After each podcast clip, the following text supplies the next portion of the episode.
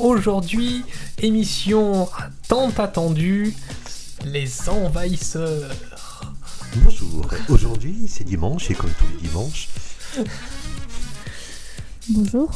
Bonjour, bonjour à tous. Aujourd'hui, c'est euh, un jour où je suis très content. Ça ne se voit pas au micro, mais je suis très content car c'est une émission que je voulais faire depuis. euh, bah, depuis, depuis un an, exactement. Bah, depuis- je- euh, pas depuis 1979. Non, non, non, non, j'étais comme les poissons, j'étais pas né. Ah, ah, ah, bla- Il blague y, a- sortie il y a- il y avait des tiroir. poissons qui étaient nés. hein. Euh, en fait, à la base, alors je, que je que, que j'explique. En fait, à la base, euh, Duracell, tu, euh, tu m'avais dit euh, euh, cette année, c'est les 40 ans de Space Invaders. Et en fait, C'est l'année passée. c'était l'année passée. C'était le 16 juin euh, 2018 qu'il y avait les 40 ans de, de Space Invaders. Je crois Mais- que c'était 8h40. Alors, euh, si, dans- euh, techniquement, euh, si on s'en- tient au, euh, au show de Taito quand ils ont sorti les derni- leur, leur dernière borne, effectivement, ça devait être à l'ouverture, donc 10h, 10h du matin au Japon, auquel on, rentre, on, on- on retranche 7h, donc ça fait à peu près 2h du matin. Ou 3h 3 du du matin. 3h du matin. Donc, Euh, c'est- l'heure idéale pour une invasion. Exactement. Euh, Space Invaders, euh, j'étais, euh, lorsque j'ai parlé un petit peu autour de moi à- de, cette, de cette émission, je me suis rendu compte de quelque chose. Oh, il y a plusieurs choses. hein. Ah oui, oui, Euh, déjà, il y a tout le monde qui croit que c'est. euh, Enfin, je te laisse parler. Alors, euh, j'étais, j'étais assez, j'étais assez étonné de, de voir que, euh, que peu de gens euh, connaissent Space Invaders. Mais vraiment euh, peu de gens. On a, on- quand, on a, quand on a dit à nos, à nos amis, euh, on va faire une émission sur Space Invaders, la, c'est, c'est quoi? Alors j'ai dit, mais si, tu, tu vois, le, le- le jeu sur arcade euh, qui a eu énormément de succès avec les extraterrestres. Non. Ah ouais, Call of Duty non mais oui, oh, Call of. mais, euh, mais ouais. euh, donc euh, en fait pour réparer ce, ce, ce- pour réparer ce, ce, ce- ce- ce manque cruel de, de culture. Nicole. T'as pas fini. Oui, tu vas me demander de faire le tour de table. Non. Je vais te dire que quand tu dis oui, le jeu d'arcade, machin, gna gna gna, les gens te font les yeux ronds. Mais quand tu dis mais si, avec les petits extraterrestres et tu leur montres des photos, là ils disent ah bah oui, en fait je connais. Oui. Space Invaders est un jeu iconique. Voilà, qui s'est vraiment intégré dans la, dans la culture, dans la culture populaire. Dans le street art, on Dans le en street parlera lors de la partie 2. Exactement. Spoiler. Un spoiler alerte. Euh, nous allons faire cette émission en deux parties. Euh, ici, euh, ici et maintenant, on va vous parler des origines de Space Invaders, comment il a été créé, comment il a été reçu, quelles ont été les conséquences à l'époque de sa sortie. Ah, ah, après Terminator, Terminator Genesis, on aura Space Invaders Genesis. Oui, Euh. c'est un peu la, c'est un peu la genèse. Oui, non mais. Euh, vous êtes plutôt Peter Gabriel ou Phil Collins d'ailleurs? Répondez dans les commentaires. Et euh, le, euh, la, la partie 2 va être les conséquences de, de Space Invaders, le- son héritage dans notre, notre culture populaire. Mais tout d'abord, nous allons voir comment est né ce jeu absolument iconique. Alors, mes- mes chers amis, je vais vous raconter une histoire. Et vas-y, grand-papa, raconte À la base, euh, en 1976, est sorti un jeu que, alors heureusement, là, tout le monde connaît, même aujourd'hui, c'est le casse-brique. Euh, Kira, tu connais? Oui. Ah voilà. Euh, Euh, Dont un des meilleurs clones est Arcanoid. dont un, des- un des meilleurs clones est Arkanoid, euh, Breakout d'Atari, euh, qui avait d'ailleurs été créé en, en, euh, avec l'un des l'un qui deviendra l'un des responsables de Apple plus tard. Voz, évidemment, oui, Voz. Euh, Alors, Voz, euh, il faut savoir que c'était encore maintenant un énorme nerd. Euh, il a dû changer de pseudo euh, pour pouvoir enregistrer ses high scores à Tetris. Parce que sinon, on, on ne l'enregistrait pas. tellement c'était tellement c'était ahurissant. Oui. Et ce, ce jeu, Breakout, a fait un véritable raz-de-marée. Et euh, l'un des, l'un des cadres de, Taito, Taito, une entreprise euh, japonaise, dans lequel travaille un certain Tomohiro Nishikado, euh, qui était déjà euh, connu à, l'époque pour avoir fait des très très très bons jeux, euh, notamment avoir euh, inventé le principe du euh, scrolling, rien que ça, voilà, hein, pour, vous situer à peu près le personnage. Euh, et l'un des cadres de Taito avait lancé un défi à Tomohiro, euh, où il lui avait dit Est-ce que tu pourrais arriver à faire un jeu qui surpasse Breakout? Et au Japon, quand on lance un défi, c'est à la vie, à la mort. hein.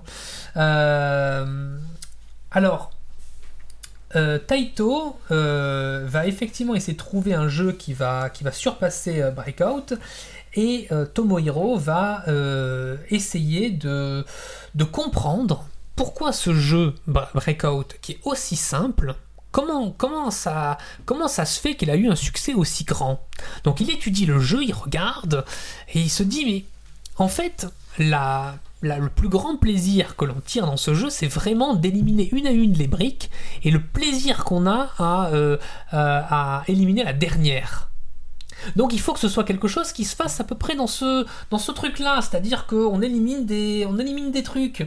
C'est Et qu'il y a une fin quelque part, même provisoire. qu'il y a une fin quelque part, qu'on arrive à, qu'on, qu'on arrive à, à un but. Alors aussi, un, problème qu'il avait eu à surmonter, c'est que euh, Breakout, et d'ailleurs en, cette fin euh, de, des années 70, les jeux vidéo d'arcade, qui étaient avant soit des bornes électromécaniques, c'est-à-dire vraiment des bouts de plastique qui vont bouger les uns dans les autres pour faire une animation, plus tard Des LED. euh, des LED, tout ça. Euh, puis après les premiers jeux vidéo en circuit logique, hein, comme par exemple Pong, hein, qui, était, euh, qui était du circuit logique, euh, eh bien là on commençait à avoir les premiers microprocesseurs, c'est-à-dire euh, vraiment de la programmation. Et ça, Tomohiro, bah, il n'a pas été recruté pour ça. À la base, c'est un ingénieur électromécanicien. Euh, déjà, faire des, faire des bornes à circuit logique, c'était pas évident, mais un microprocesseur, comment faire? Surtout qu'en plus, Taito n'a même pas d'ordinateur. À l'époque, en 76, hein, en 77, un ordinateur, ça coûte la peau des fesses, même pour une entreprise. Et euh, donc, ce qu'il va faire, c'est que euh, il va euh, prendre une borne de Midway, en l'occurrence Seawolf, et il va la décortiquer pour essayer de comprendre comment ça marche, et il va programmer, il va, va essayer de se connecter, se reprogrammer la borne pour avoir un- un- une structure sur laquelle coder. Alors entre-temps, effectivement, Taito va réussir à avoir un ordinateur qu'ils ont payé euh, plusieurs millions de, de yens, mais c'était un truc tellement lent que finalement c'était plus simple de programmer directement sur une borne d'arcade.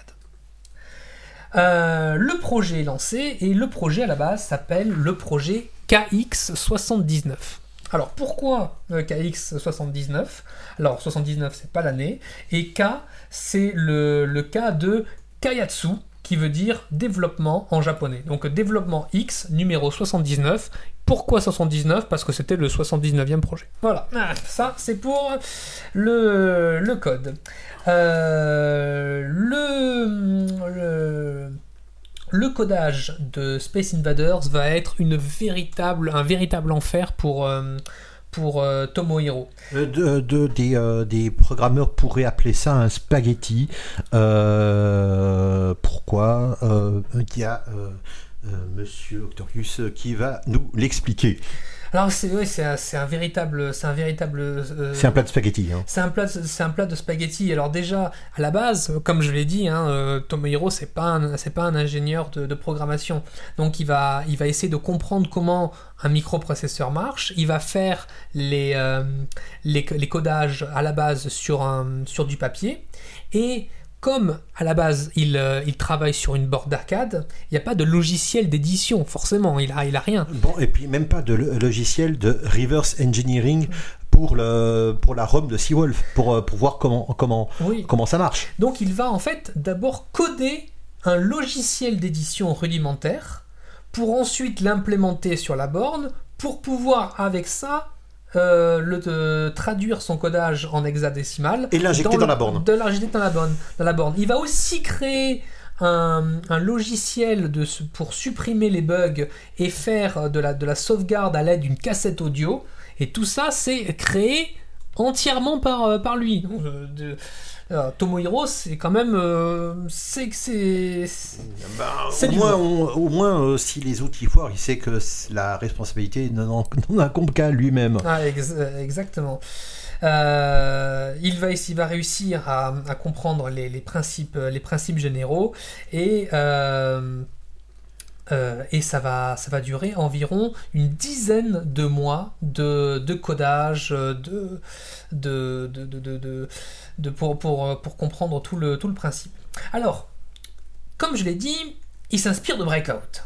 Alors il se dit, euh, les raquettes, ça pourrait être une espèce de de missile qui bougerait euh, et puis les euh, et puis les, euh, les, les, briques ça pourrait être des, euh, des, des cibles alors euh, il, euh, il, il, il- en fait il, conçoit une espèce de casse-brique mais euh, dont les dont les balles ne rebondiraient pas sur les murs mais directement hein, comme parce qu'il s'imagine plutôt quelque chose qui a un rapport avec la guerre euh, Donc c'est Vlan dans la gueule.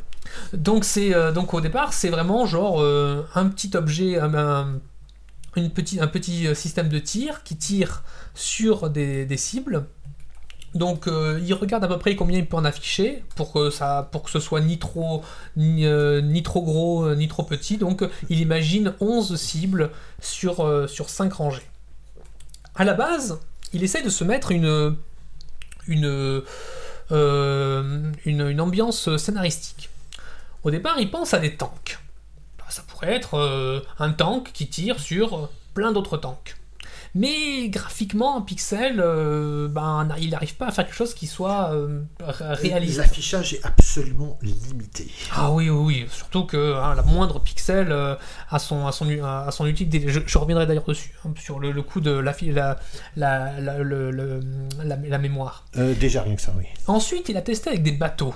Mais le problème, c'est que euh, vu que ça bouge en saccade, ça allait pas avec l'idée de bateau. Les avions, encore moins, parce que c'est censé, un avion c'est censé bouger vite. Et puis les euh, les euh, les, euh, les- les- ça, ça- son, son affichage se doit de bouger en saccade. C'est aussi du, euh, c'est- c'est c'est aussi un problème, un problème de, de, de- de programmation. hein. Il, a- il arrivait pas Oui, à les parce faire que, y bouger. a un- euh, y a- parce que euh, on ne pouvait faire bouger que un sprite par un, un- sprite. Exactement, un sprite par sprite. Il n'y avait pas de mouvement continu. Donc On il est- y a 55 sprites à faire bouger et puis le tour du sprite numéro 2 viendra une fois que le sprite numéro 1 aura fini son mouvement, ce qui fait que moins il y a de sprites, Euh, ouais, plus, plus tu peux faire de, tu, tu peux, tu peux bouger euh, rapidement. euh, plus, plus ça va bouger rapidement. Ouais, Mais ouais. c'est un- c'est c'était à la base un effet de bord, comme on dit. Et oui, Euh, c'est- et et, et l'idée géniale qu'a eu ce- cet inventeur, ce concepteur,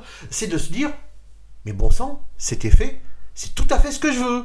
cet effet, c'est tout à fait ce que je. Mais ça, je, je- je reviendrai là- là-dessus. Là, pour, je suis encore sur le sur le Cara Design. À un moment, il a son idée. C'est ça qu'il va faire. Il va faire une armée contre un mec. Euh, donc euh, tous les personnages au-dessus sont, des, euh, ce sont des humains, et puis il y a un mec en bas qui est, la personne qui, tire. Sauf que il y a un de ses collègues qui lui dit Tu crois vraiment que c'est bien de tirer sur des gens? Et oui, parce qu'il y avait aussi là, il se souvient de la polémique de Dead Race. Tu peux en parler ça de Race Euh, oui, on, on- on va dire que c'est le grand-père très spirituel de Carmageddon. Oui, c'est vrai. Euh, ben, euh, si, tu fais, si, si tu fais du splat sur les piétons, tu gagnes, quoi. Et de GTA. Et de, oui, c'est plutôt pour, euh, pour les euh, pour le en 2018, c'est en 2019, c'est plutôt le Et grand-père de, euh, de et, GTA. et- et le père, euh, et, et c'est le, c'est le père de Carmageddon. euh, Oui. En gros, en gros, c'était une c'était un jeu de course où on devait on des points en écrasant des piétons. Et Ah, Alors, on gagnait des points ou on gagnait du temps? Non, des points.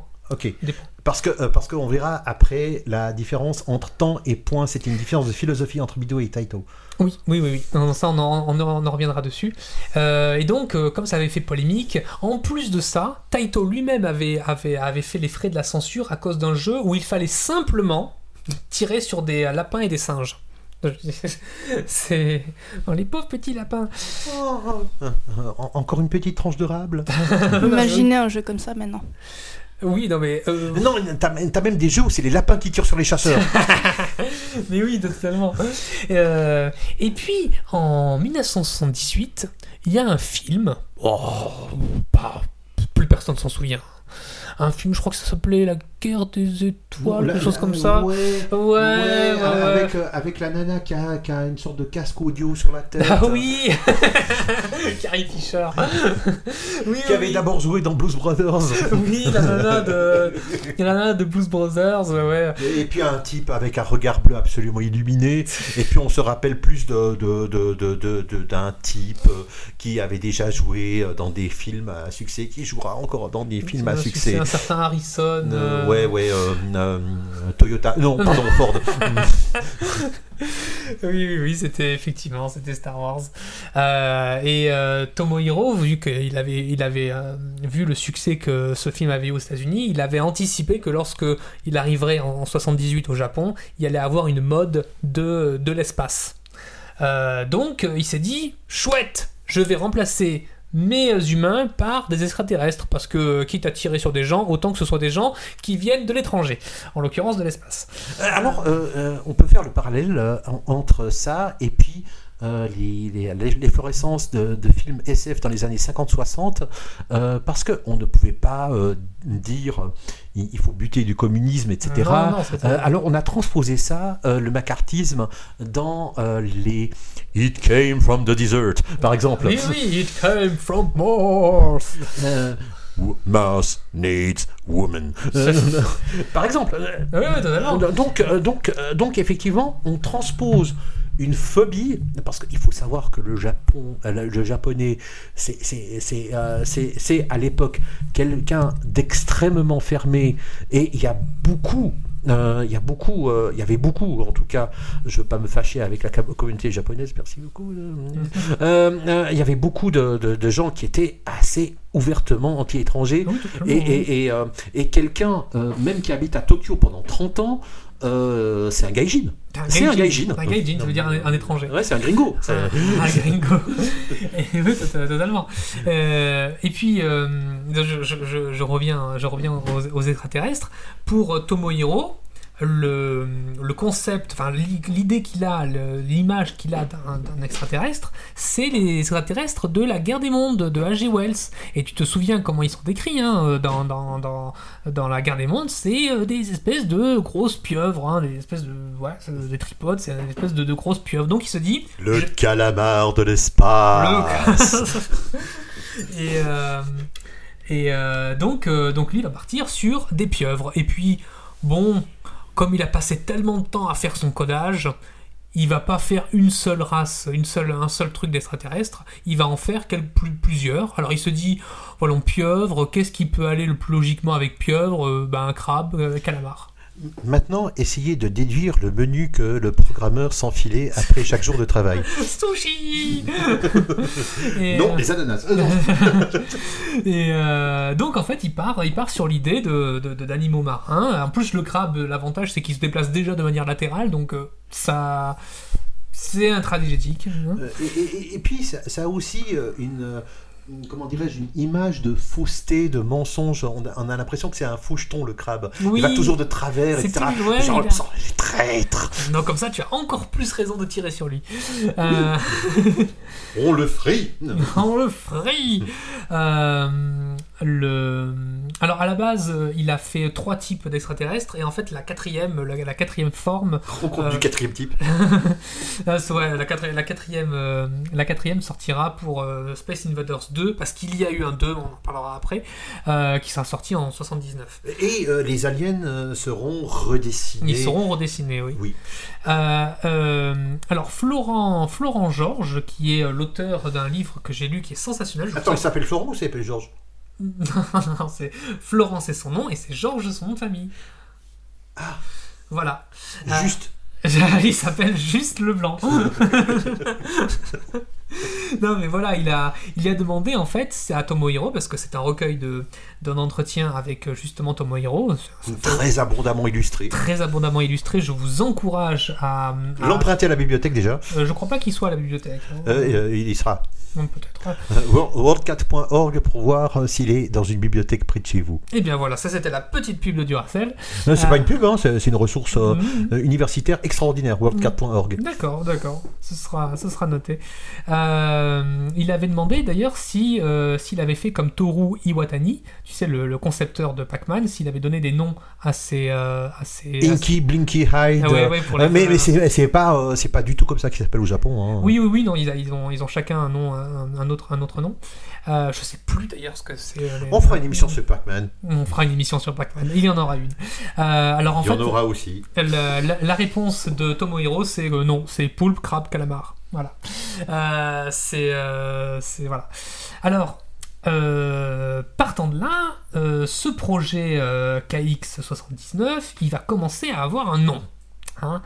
On va lui donner un nom. Et, ce, il a comme idée Space Monster. Alors pourquoi Space Monster? Bah, Tout simplement parce que c'était vachement à la mode, le terme monster, grâce à un titre, un duo, Pink Lady. Euh, c'est un, groupe de, de, de, de starlettes, de starlettes japonaises, et euh, mm, c'est du, funk, du funk disco, et euh, c'est du monster, Euh, et euh, ça, ça avait cartonné au hit parade, et puis donc, bah voilà, hein, euh, monstre de l'espace, euh, c'est à la le mot monstre est à la mode, euh, on va partir sur Space Monster. Et alors, petite, anecdote qui m'a fait marrer quand j'ai lu la, biographie, c'est qu'à l'époque, quand il, dit qu'il va faire un, jeu sur le thème euh, spatial, ses collègues lui disent Ouais, tu sais, euh, le thème spatial dans les jeux vidéo, euh, ça marchera jamais. On, je- J'y reviendrai parce que ça a déjà été fait. Plusieurs fois. Oui, ça a déjà été fait. Mais en fait, euh, malheureusement, ça jouait pas vraiment en sa faveur parce que Taito avait sorti en 1978 un jeu qui s'appelle Space Docking, qui avait été tellement bof que j'ai même pas réussi à retrouver le, la bande d'arcade sur, euh, sur internet. Mais euh, il faut avouer que Space Docking, euh, c'était pas un jeu de tir. C'était un jeu, euh, c'était un peu comme les premiers jeux sur PDP qui- où il fallait faire un alunissage, euh, Mm. typiquement en gravité réduite. Oui, Et oui, Space Docking, c'est un arrimage d'un élément d'un truc sur un autre. Oui, Euh, donc, donc c'est pas super intéressant. On doit se battre contre la gravité assez hasardeuse Mhm. de, de, de la Lune, donc dans une microgravité, euh, et, euh, et euh, chaque poussée de, de fusée euh, peut faire que la, le machin va n'importe où. Euh, donc donc c'est c'est c'est pas euh, alors c'est un jeu de patience, c'est pas exactement jouissif euh, comme expérience, c'est pas comme euh, c'est pas comme Space Invader. euh, ben, et on verra quels sont les éléments addictifs, quels sont les éléments euh, de récompense euh, Mhm. de- dans, dans Space Invaders. ouais, ça, ça, ça, ça- ça a été totalement, totalement révolutionnaire, la manière dont il a, dont il a imaginé le, le, le, le but, la récompense, le, la punition, etc. Euh, donc Space Invaders, c'est l'arrière-grand-père de Fortnite. c'est un peu ça. Euh, et euh, euh, donc, euh, donc, donc voilà. Le Tomohiro a prévu 8 niveaux. À chaque niveau, les extraterrestres démarrent un peu plus près du joueur. Et au, niveau, au niveau 8, vraiment, ils sont tellement proches que faut vraiment être un, être un joueur, un, un di- un dieu vivant euh, du, euh, du, euh, du, du super player pour, euh, pour arriver au. Un D'ailleurs, il y avait des- sniper de l'espace. Un sniper de l'espace. ou à ta sœur. Mais euh, il faut savoir aussi que euh, chez, euh, chez Taito, il y avait quand même des testeurs relativement doués. Oui, il avait des testeurs assez, assez doués, parce que bon, c'était quand même leur, leur industrie, mais euh, euh, Tomohiro avait, euh, avait raconté que aucun n'avait réussi à passer le niveau 5. Alors déjà, je vous assure, hein, moi j'ai joué à Space Invaders euh, sur, euh, sur un portage. Euh, Non, mais il faut, le- faut le jouer en vrai avec l'émulateur MAME. oui, ah voilà, l'émulateur, je pensais que tu allais dire, mais achète Non, non, mais, la non, mais l'émulateur MAME, euh, non, mais l'émulateur MAME euh, euh, reconstitue assez bien le, le BIOS de. Non, mais j'avais, trouvé un bon, un, bon, un bon émulateur. Non, non, non, mais c'est- c'est- non, on parle pas de portage, on parle vraiment de l'émulation de la borne originelle. Non, oui, non, mais c'était ça, c'était ça. Euh, c'était un- une émulation de la bande originale. Non, parce qu'un portage, en principe, il y a non, des éléments ajoutés. Oui, je sais, je sais. oui, non, c'était vraiment, le, c'était vraiment la, ok, la- ok, la ok. vraie. Euh, Et, euh, et euh, j'avais passé. Trois Non, deux. Et, et deux, c'était. Une fois, j'ai passé le premier niveau. hein. Et je pense, et tu- je pense que tu, as, tu devais avoir la tendinite, quoi. Oh, je sais ce que tu vas parler, ouais. Non, non, je te laisse parler. hein. Oui, c'est oui. toi qui t'es documenté dessus. C'est toi qui t'es documenté dessus. Qu'est-ce que tu veux que je te dise? Ouais. Et Wanenki.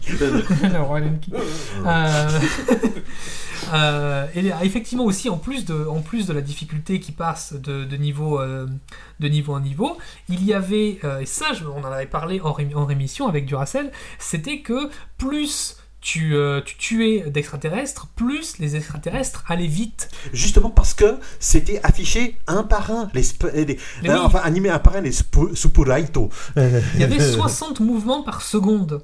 Et il y avait 55 extraterrestres à gérer. Et voilà Ce qui veut dire, c'est que plus tu tues d'extraterrestres, plus- moins l'ordinateur a de, de, de, de- de- de trucs à gérer à l'écran, et donc plus il se rapproche de sa vitesse naturelle. Euh, Lors de notre entretien préparatoire avec euh, Octorius, euh, j'avais euh, signalé qu'il y avait euh, aussi le même problème ou le même glitch dans des jeux vidéo beaucoup plus récents que ça. Par exemple, dans le TAS de Sonic, à un moment, c'est un défilement, on peut rien faire de, de gauche à droite, et puis Sonic, il doit attendre, etc. Mais le tasseur se met un point d'honneur à détruire tous les sprites qu'il y a. Pourquoi? Pour que la console lag moins. Mhm. Euh, Il y a des problèmes de lag, euh, donc euh, c'est c'est pour ça qu'on essaye de, de, de détruire des, des sprites de même. Mes premières expériences dans, dans TIE Fighter, avec un ordinateur très lent, je me collais derrière un Y-Wing pour que l'ordinateur euh, calcule très lentement les vecteurs Mhm. et que j'ai tout le temps de cibler. Et, et une fois que c'est c'est ciblé, je, je, je me dégageais pour aller vite derrière un autre Y-Wing. Euh, Et- oui, non, l'Empire gagnera. L'Empire gagnera. On, on disait que c'était inspiré de Star Wars. Hein ok, d'accord. Non mais totalement. Euh, de- mais par contre, le son, le son, lui n'est pas inspiré de, de Star Wars. Et c'est la première fois. Qu'il y a du, euh, qu'il y a du son D'ambiance. d'ambiance. C'est-à-dire, ce n'est pas le, le son du, euh, du tir, le piou piou piou piou piou piou. Non non non, c'est le son. Alors, euh, Tomohiro, c'est pas, euh, c'est pas un ingénieur son. hein. Donc, il a- oui, c'est ça. ouais, non, dum. mais c'est ça. ouais. C'est. euh, un peu comme. alors, autre hommage, cette fois-ci à, à Spielberg. Exactement. mais c'est ça, c'est c'est c'est ça. Alors je- j'explique un petit peu en plus en plus de détails. Euh, donc Tomohiro lui va laisser carte blanche à un, un jeune collègue qui d'ailleurs n'a que 22 ans à l'époque, il s'occupe du projet Space Monster, euh, qui est Michikuyi Kamei, euh, qui est un ingénieur son de Taito. On a entendu parler par la suite? Hum, alors j'ai regardé, apparemment non, c'est vraiment son. Alors il a fait d'autres jeux de Taito, mais euh, en, en l'occurrence euh, c'est vraiment par Space Monster qu'il est passé à la, à la, à la postérité. Enfin Space Invaders. Et puis, euh, c'est qui qui, a, qui est passé à la gratte pour. euh, parce que c'est quatre accords de guitare, m'a-t-on dit. Alors, euh, je, te dis. Euh, attends, d'abord, euh, donc, euh, euh, Michikuyi, il va, il va essayer de regarder un petit peu l'ambiance du jeu. Il se dit, bon voilà, les, aliens viennent du haut vers le bas, petit à petit, en allant de plus en plus vite. Le joueur devrait ressentir une espèce de, d'effet, de, de, de- un effet sonore de menace. Ça, doit être lourd, inquiétant, ça doit... Et quel est le meilleur, le, le- le- le meilleur, le meilleur son qui, te, qui te fait rapprocher une menace? Eh bien, c'est ce que tu as chanté tout à l'heure, Non, non, non, non, non, justement, c'est quatre notes différentes. C'est pas ta ta ta ta ta ta de, de, dans de la mer, mais ta ta ta ta ta ta ta ta ta qui va de plus en plus vite au, fur et à mesure que les, les aliens nous sont. Exactement. Alors, Juste, euh, par contre, effectivement, euh, ce, que, je disais, Tomohiro a laissé carte blanche à, à sauf pour le, son du déplacement des, euh, extraterrestres. Donc ça, il lui a joué quatre accords de, guitare pour, qu'il comprenne le son que les aliens devaient faire quand il se déplaçait. Ça, c'était la seule chose que c'est Tomohiro lui-même qui avait voulu euh, que ce soit ce, son. Euh, c'est ce son. Euh, j'arrive pas à le faire avec la bouche, le, son.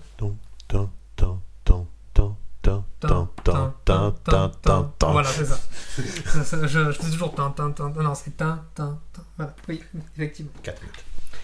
Alors, euh, eff- effectivement, on peut euh, aussi euh, se rapprocher avec les influences de musique minimaliste un petit peu de l'époque, le krautrock allemand avec Kraftwerk, Radioactivity, par exemple. C'est des musiques synthétiques très dépouillées. qui, alors, est-ce que c'est une influence de la limitation du matériel ou une volonté des compositeurs Mais en tout cas, on a ce genre de euh, bande son, ce genre de son euh, très courant dans, dans les années 70. Oui, c'est vrai, c'est vrai. Euh, donc, donc le, ouais, le- ce, ce- ce son est devenu, est devenu très, très, très, très reconnaissable. D'ailleurs, il va être réutilisé pour des, pour des albums qui vont faire partie des produits dérivés quand il y a vraiment la vague de, de Space Invaders. Mais ça, je, je vais en parler. Dans la deuxième édition aussi. Euh, oh, oh, je crois que ça, pour, pour le coup, c'est des produits dérivés. Ah, les produits dérivés, oui. des mais, produits dérivés, mais contre- de l'époque. Là, on, est en- on, est, on sera toujours Oui, dans les années 70. Oui, mais même, euh, même euh, il y a des, des groupes qui vont reprendre aussi Oui. les thèmes. Ça ne sera pas des produits dérivés, donc pas estampillé Taito. Ah, le- en l'occurrence, en l'occurrence, celui que je pense, Funky Stuff. Funny Stuff. euh, non, Funny. Funny Stuff. Funny. C'est là, d'accord. Euh, Euh, funky stuff, ça c'est autre chose. Quoi. F- Funny Stuff, euh, c'est c'est, euh, c'est, euh, labellisé Taito, c'est-à-dire c'est pas, un- c'est pas un groupe qui vient de Taito, mais ça a été labellisé euh, Taito, c'est euh, officiel. Alors à savoir que c'était en 84 qu'il y avait le premier vraiment euh, VGM euh, disque euh, fait par Namco avec Mm. toutes les musiques de jeux oui, vidéo. oui, oui, bah ça c'est ça c'est ça c'est plus Mais, mais c'est la première, c'est le premier disque contenant exclusivement des musiques de jeux vidéo. Oui. Euh, oui, non, c'est vrai, je, je l'avais je l'avais écouté, tu me l'avais. Non, non, Euh, non, ça c'est avec ça c'est Buckner et Garcia, c'est Pac-Man Fever, ça c'est Oui. pas la même chose. Ah d'accord. Non, ça c'est Namco qui a sorti en 84 un, un- un truc euh, avec différents, différentes musiques, dont Pac-Man, dont... euh, euh, D'accord. Voilà. Euh, on parle du, euh, du design de la, de la borne? Euh, alors le design, bon, euh, c'est... euh, alors, il y a deux types de bornes de Space Invaders. Euh, Table Cocktail. Et, Et Upright. la, la- et, et, et- et Upright, oui, exactement. Euh, j'explique, j'explique en gros la table cocktail. Alors, euh, j'ai essayé de faire des, des recherches sur l'origine des tables cocktail. J'ai pas forcément trouvé qui a, qui a inventé ce, ce- ce principe. Alors, je sais que je vais faire vraiment un très très très très En bref. tout cas, c'est très classieux. C'est, c'est, euh, t'as, la- t'as le joystick en poire. Oui, voilà. moins. En fait, Euh, c'est une, c'est une table, une table basse dans laquelle en il verre. en verre, En- en- dans laquelle il y a un écran qui est, euh, de, qui est dessous, et on peut poser son, poser son verre, pour- on peut s'asseoir au- autour de, la, autour de la table, et en même temps jouer avec la personne qui est de l'autre côté de la table sur euh, un, un jeu, ou alors euh, un jeu où euh, on est tout seul. En- au Japon, c'était le format qui était le plus, euh, le plus plébiscité. C'est-à-dire que c'est plutôt en Occident où on avait les versions upright. Euh, euh, alors, moi, quand j'ai joué à Space Invaders Color, ouais. c'était sur une table cocktail. Oui, non, mais ça existait, forcément. Oui, mais, Mais au Japon, il y avait plus de table cocktail que de, que de upright. Mm. Ouais, c'était. il y avait- il y a- C'était quand même assez proche, hein, mais il y, avait, il y en avait plus. Euh, mais euh, quel est l'avantage de, de la bande upright euh, par rapport à la table cocktail? Bon, déjà, on est debout pour jouer, pas assis. Deux.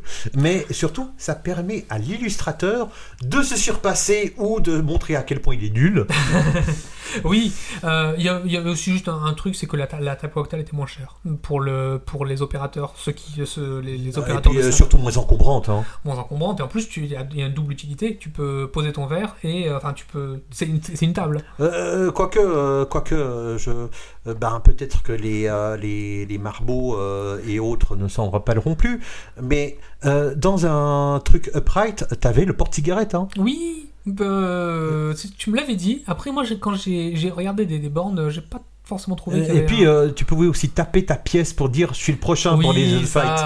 exactement, ça, oui, oui, le fameux. Ouais, ça c'est pour la, la, la- la- ouais, Cac challenge c'est la manière, la manière de pour faire, pour faire la queue. euh. Ouais. Euh, alors le, c'est, euh, Kazuo Nakagawa a 24 ans, donc ils sont tous sains, ils sont tous jeunes hein, dans, dans, dans chez Taito. Ah Euh, non, mais 24 ans, euh, 24 ans pour euh, jeux vidéo, c'est has-been. Hein. ah, quand même. Là, T'es t'es cramé, hein, c'est fini. Euh, c'est c'est lui qui va être chargé de faire le design de la borne Space Monster, euh, avec les flyers, les logos. euh. Et alors, euh, il a, il, il essaye de, de- de- il voit le jeu et puis se- il essaye d'imaginer un, un scénario. Euh, donc il va, il va se dire, tiens, ça va se passer euh, sur la Lune. Et c'est la dernière ligne de défense de l'humanité face aux envahisseurs extraterrestres. Et alors, dans, ce qui est marrant, c'est que euh, au début des années 2000, euh, quand Tomohiro va être, à, va être à Paris lors d'une convention, il va y avoir un, journaliste qui va lui poser la question Est-ce que vous, pour vous, vous aviez imaginé que c'était ce scénario-là, c'est-à-dire la défense de la Terre euh, sur la Lune contre les extraterrestres Et Tomohiro avait dit Oh, pff, non, moi je pensais que ça se passait sur Terre, mais bon, comme Kazuo voulait que ça se passe sur la Lune, voilà, il fait ce qu'il veut. Bon. Euh, détail piquant, un des successeurs de Space Invaders, c'est Moon Cresta.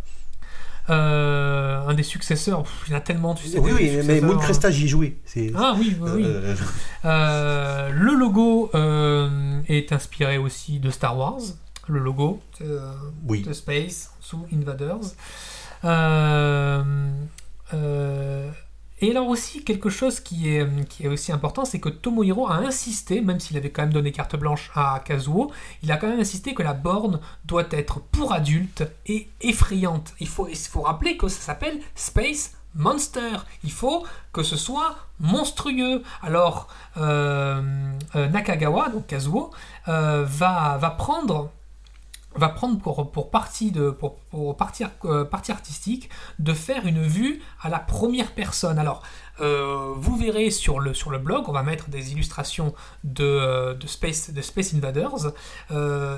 Vous, vous, vous allez voir que le gros monstre qu'il y a sur, la, sur, la, sur la borne, donc déjà ne ressemble pas du tout à, à, aux aliens que, que- à, qui vous, à qui vous avez tiré. Donc ça c'est normal, parce que ça s'appelait Space Monster, ça s'appelait pas encore Space Invader, et donc l'aspect avait été, avait été mis sur l'aspect monstrueux. Et si vous et si vous vous êtes demandé pourquoi ce monstre est noir? C'est cette espèce de- de- on dirait une ombre. Euh, moi, c'était une question que je m'étais posée, mais je pensais pas du tout que je pourrais trouver la réponse. Et je l'ai trouvée justement dans le livre de Florent Georges, qui expliquait, ben, c'était le, c'était une perspective du soleil. En fait, le monstre est à contre-jour, et pour représenter le, le contre-jour en, en, dans, dans- ce design-là, et ben, on fait un monstre qui, a, qui est euh, marron-noir. Alors, on peut, euh, on peut déjà, je pense, il y a deux analogies que je vois avec le western. Ah oui, c'est vrai qu'il y a cette espèce de, Euh, a de comme L'ennemi à, à contre-jour sur, euh, sur, des, sur, des, sur une sorte de dune, je- Euh, enfin sur une sorte Ouais. de... euh, euh, genre, t'as as presque le plan américain, tu vois presque c'est...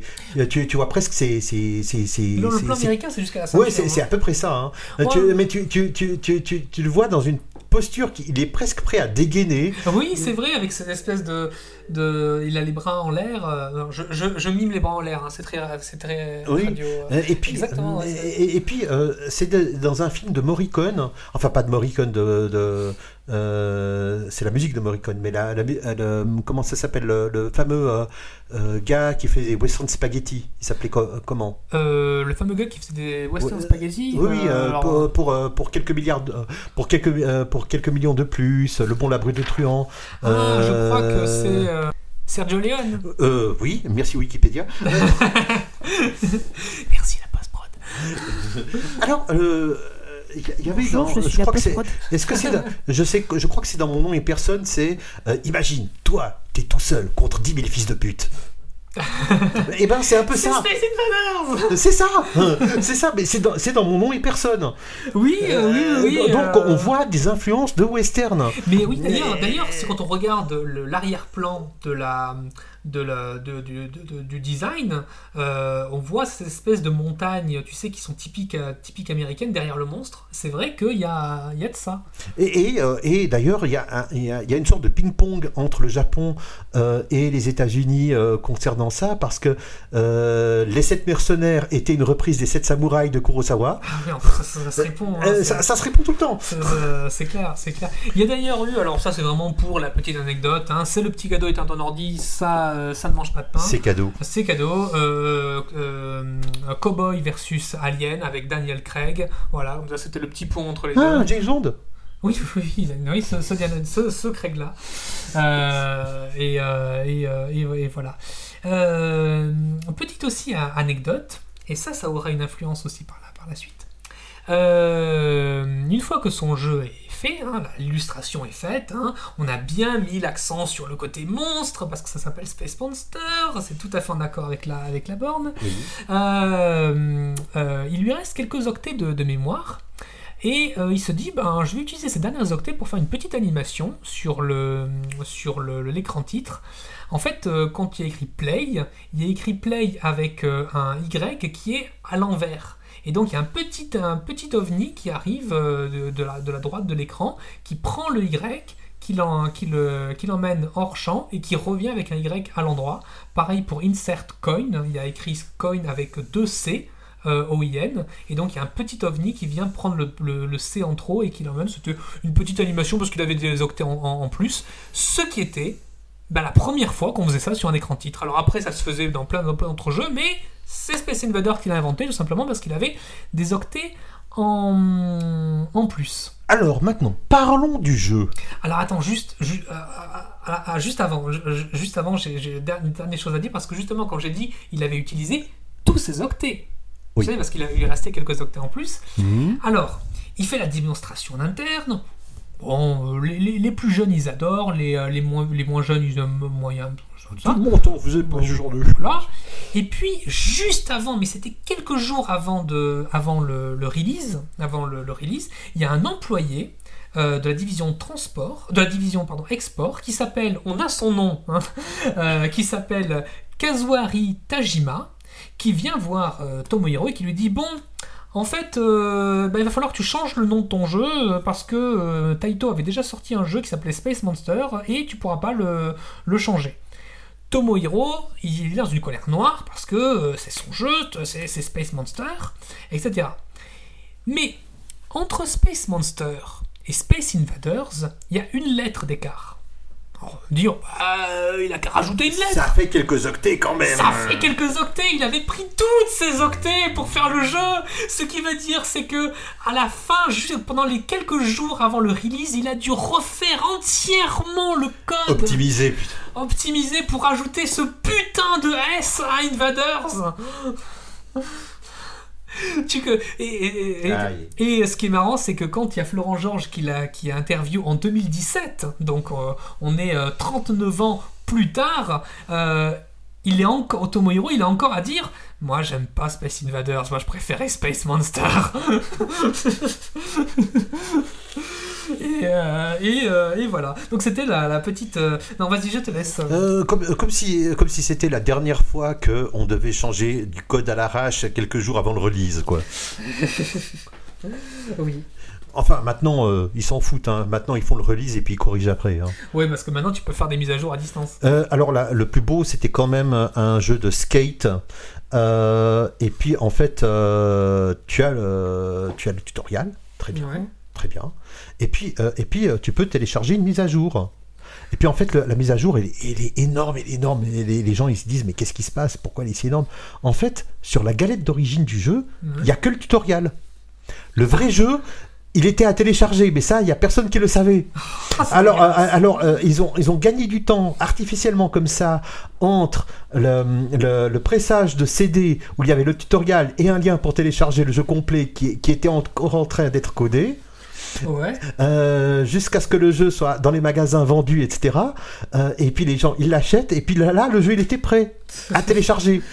c'est c'est du génie. Euh, donc, comment on tient les délais à 4-5 jours près, quoi. C'était quand ça? Euh, C'était dans les années 2000, je vais trouver la référence, on va la poster, mais c'est absolument extraordinaire. C'était un jeu de skate, genre, je crois que c'était un Tony Hawk d'ailleurs. Non, c'est. Donc ça veut dire que c'est à l'époque où il fallait payer pour chaque octet que tu téléchargeais? Absolument. J'ai bien l'impression. Et la mise à jour, elle est énorme. Je crois que c'est 3,5 gigs, euh, qu'est-ce dans genre. Euh, euh, bref, un DVD, quoi. Le, le DVD du jeu, euh, je crois, avec toutes les animations, tout ça, quoi. T'avais que le tuto sur la galette. Truc de dingue. Euh, do- donc, euh, le, le jeu. Le jeu. Alors, euh, déjà, euh, il faut savoir que euh, le, le board, le main board, il est, il est plus ou moins custom. hein, mais il y a quand même deux composants qui sont, qui sont à noter. C'est d'abord le, le Proxo. hein, c'est un, un Intel 8080. Alors, Proxo, qu'est-ce que tu veux Processeur. dire le, le microprocesseur, Multiprocesseur. le oui. multiprocesseur. Ouais, micro, ouais. Euh, c'est en fait euh, l'Intel 8080, c'est le deuxième microprocesseur 8 bits euh, dessiné, dessiné, et manufacturé par Intel. Intel. Intel, je m'en fous. Intel ou Intel, ça peut. Mais Intel, Intel. Euh, en avril 74. Donc c'est à peu près tout nouveau comme tech.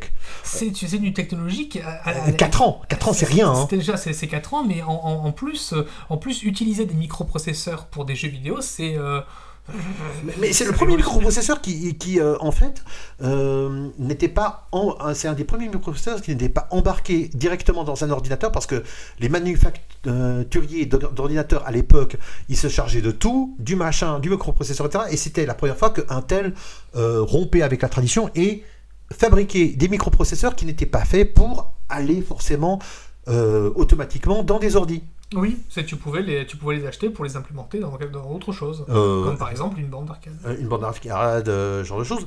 Et euh, c'était donc, comme je l'ai dit, un processeur à 8 bits, ce qui était assez révolutionnaire, et qui tournait à 2 MHz. Il y a une itération qui tournait à 3,125 MHz.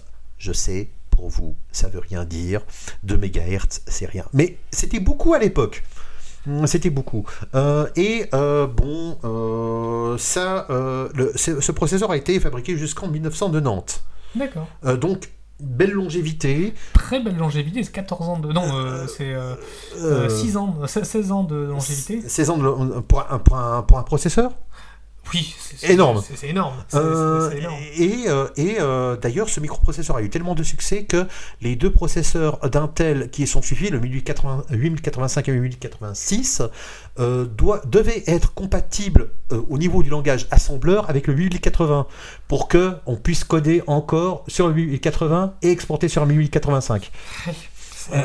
C'est- énorme. Et donc, ce microprocesseur a eu tellement d'influence que les plateformes euh, X32 et X64, donc 32 bits, 64 bits, sont encore inspirées de ça. Donc, on a des fossiles dans nos ordinateurs. Ça s'appelle les instructions pour le 8080. D'accord, d'accord. C'est- Ça, je savais pas, ça, qu'on avait encore des restes de. de- Ah, bah, bah, écoute, euh, c'est ça. Je veux dire, euh, on, on- on est des nains euh, sur des épaules de géants. Non, c'est parce que ouais, ça se, c'est, on, on- on construit sur ce qui a déjà, sur ce qui a déjà été fait. On va tout même pas tout le temps réinvent- réinventer la roue. Ouais. Non. Euh, je, je reviens sur, euh, sur Space Invaders. Euh, donc ça y est, Space Invaders est, euh, est, euh, démontré au public lors, d'une, lors, d'un salon, lors du salon Taito des professionnels. Euh, Dis-moi tout de suite, il y a eu un écran bleu? Ah bah, pas du tout, mais alors absolument pas. Alors attends, c'est le 16 juin 1978, donc Taito ouvre ses portes, il y a les, les, les professionnels, en, en- en l'occurrence les professionnels ce sont souvent ce qu'on appelle les opérateurs, c'est-à-dire les patrons de salles d'arcade. Le jeu est passé mais totalement inaperçu, les gens n'en avaient rien à cirer. Celui qui faisait la, par contre la coqueluche du, euh, du, euh, du, salon, euh, c'était Blue Shark. Évidemment, tout le monde se rappelle de Blue Shark. hein, non, c'est satirique. hein, tout monde, il est tombé complètement dans l'oubli. Euh, donc le jeu est passé complètement inaperçu. Et quand on a raconté ça à Tomohiro, bah, il se dit bon bah voilà, hein, le jeu il n'a pas de succès, il n'a pas de succès, hein, voilà, hein, euh, tant pis, hein, voilà. Mais qu'est-ce qui a fait qu'après il y a eu un succès de ce jeu? Eh bien parce que, alors, tu te rends compte que même les, euh, les salles d'arcade n'en ont pas voulu de Space Invaders, c'est un truc où, pff, voilà. Et euh, heureusement, Taito possède certaines, certaines salles d'arcade. Donc, évidemment, comme c'était lui qui sortait les, les bornes, eh ben, il est allé rem- remplir. euh, il, est, il a, On n'est jamais mieux payé que par soi-même. hein. Exactement. Euh, exactement. Alors, l'une des raisons, alors j'oublie un truc très important, l'une des raisons pour laquelle les, professionnels rejetaient euh, Space Invaders, c'était qu'ils trouvaient que le jeu était trop punitif. C'est-à-dire que normalement, un jeu, pour eux, doit durer environ 90 secondes. Et ce jeu-là, euh, ben, ils arrivaient à durer peut-être euh, une trentaine de secondes, et ils, trouvaient qu'on n'avait pas assez de... qu'on mourait trop, trop rapidement. Alors attends, tu veux dire que déjà une moyenne de 1 minute 30, c'est long? Oui, eh ben, euh, ben, euh, par exemple, il y avait des jeux comme Marble Madness euh, plus tard euh, qui, étaient, euh, qui ne se composaient que de 5 niveaux Ouais. et, et qui étaient extrêmement durs. Ce qui me Et fait... les gens jouaient Oui, ils claquaient une shit thune Alors, dedans. Oui, c'est ça ma question. Dans la- dans la- dans l'arcade, dans, les, dans les jeux d'arcade, euh, une partie dure moins d'une minute. Et attention, à ce jeu-là, contrairement à d'autres jeux qui viendront plus tard, il n'y avait pas de continue. Oui, en plus, il n'y avait pas de continu, il n'y a pas de sauvegarde, à moins que tu remettes un, un, un, euh, Non, un un quarter dans non, la... si tu mettais un quarter, ça revenait Ah, au début. Il n'y a pas de continue. Euh, Il n'y en a pas. C'est ce- c'est fini, c'est mort. Ce qui me, D'accord. ce qui me fait oublier, un, un- un- ce qui me fait remarquer que j'ai fait un terrible oubli, euh, cher, cher auditeur, c'est que j'ai oublié de vous préciser quelque chose. Euh, Quoi? Le- à la base, donc les, euh, jeux d'arcade de l'époque, euh, c'était des jeux d'arcade avec une certaine durée, c'est-à-dire que vous aviez un temps imparti qui était programmé par l'opérateur, hein, par, un, petit bouton qui était derrière la machine, où il pouvait euh, programmer la durée de son jeu, c'est-à-dire pendant genre 90 secondes, eh ben, tu, peux, tu peux jouer, même si tu, même si tu meurs, tu continues à jouer pendant 90 secondes. Sauf que Space Invaders, c'est un des... Alors je dirais pas peut-être que c'est le premier, parce que... Je, je- le premier high score. Je crois que- dit- euh, m'a- on m'a dit aussi. On m'a- on m'a on me l'a dit aussi. Euh, Euh, si, si vous avez des informations, euh, confirmons ou infirmons-nous dire, euh, prière de faire suivre. Exactement. Exactement. Commentaire, commentaire, commentaire. Pouce bleu, référencement. Oui, voilà, exactement. Et donc, euh, donc euh, Tomo, Tomohiro, il choisit en fait de ne pas faire un, de- du, du, euh, un temps imparti, mais simplement une, une augmentation de la, de la difficulté euh, en continu. Et ce qui fait que bah, tu peux rester une heure devant le jeu. Bon, rester une heure, il faut être, il faut être un demi-dieu. hein. Mais, mais Il y voilà. en a aussi.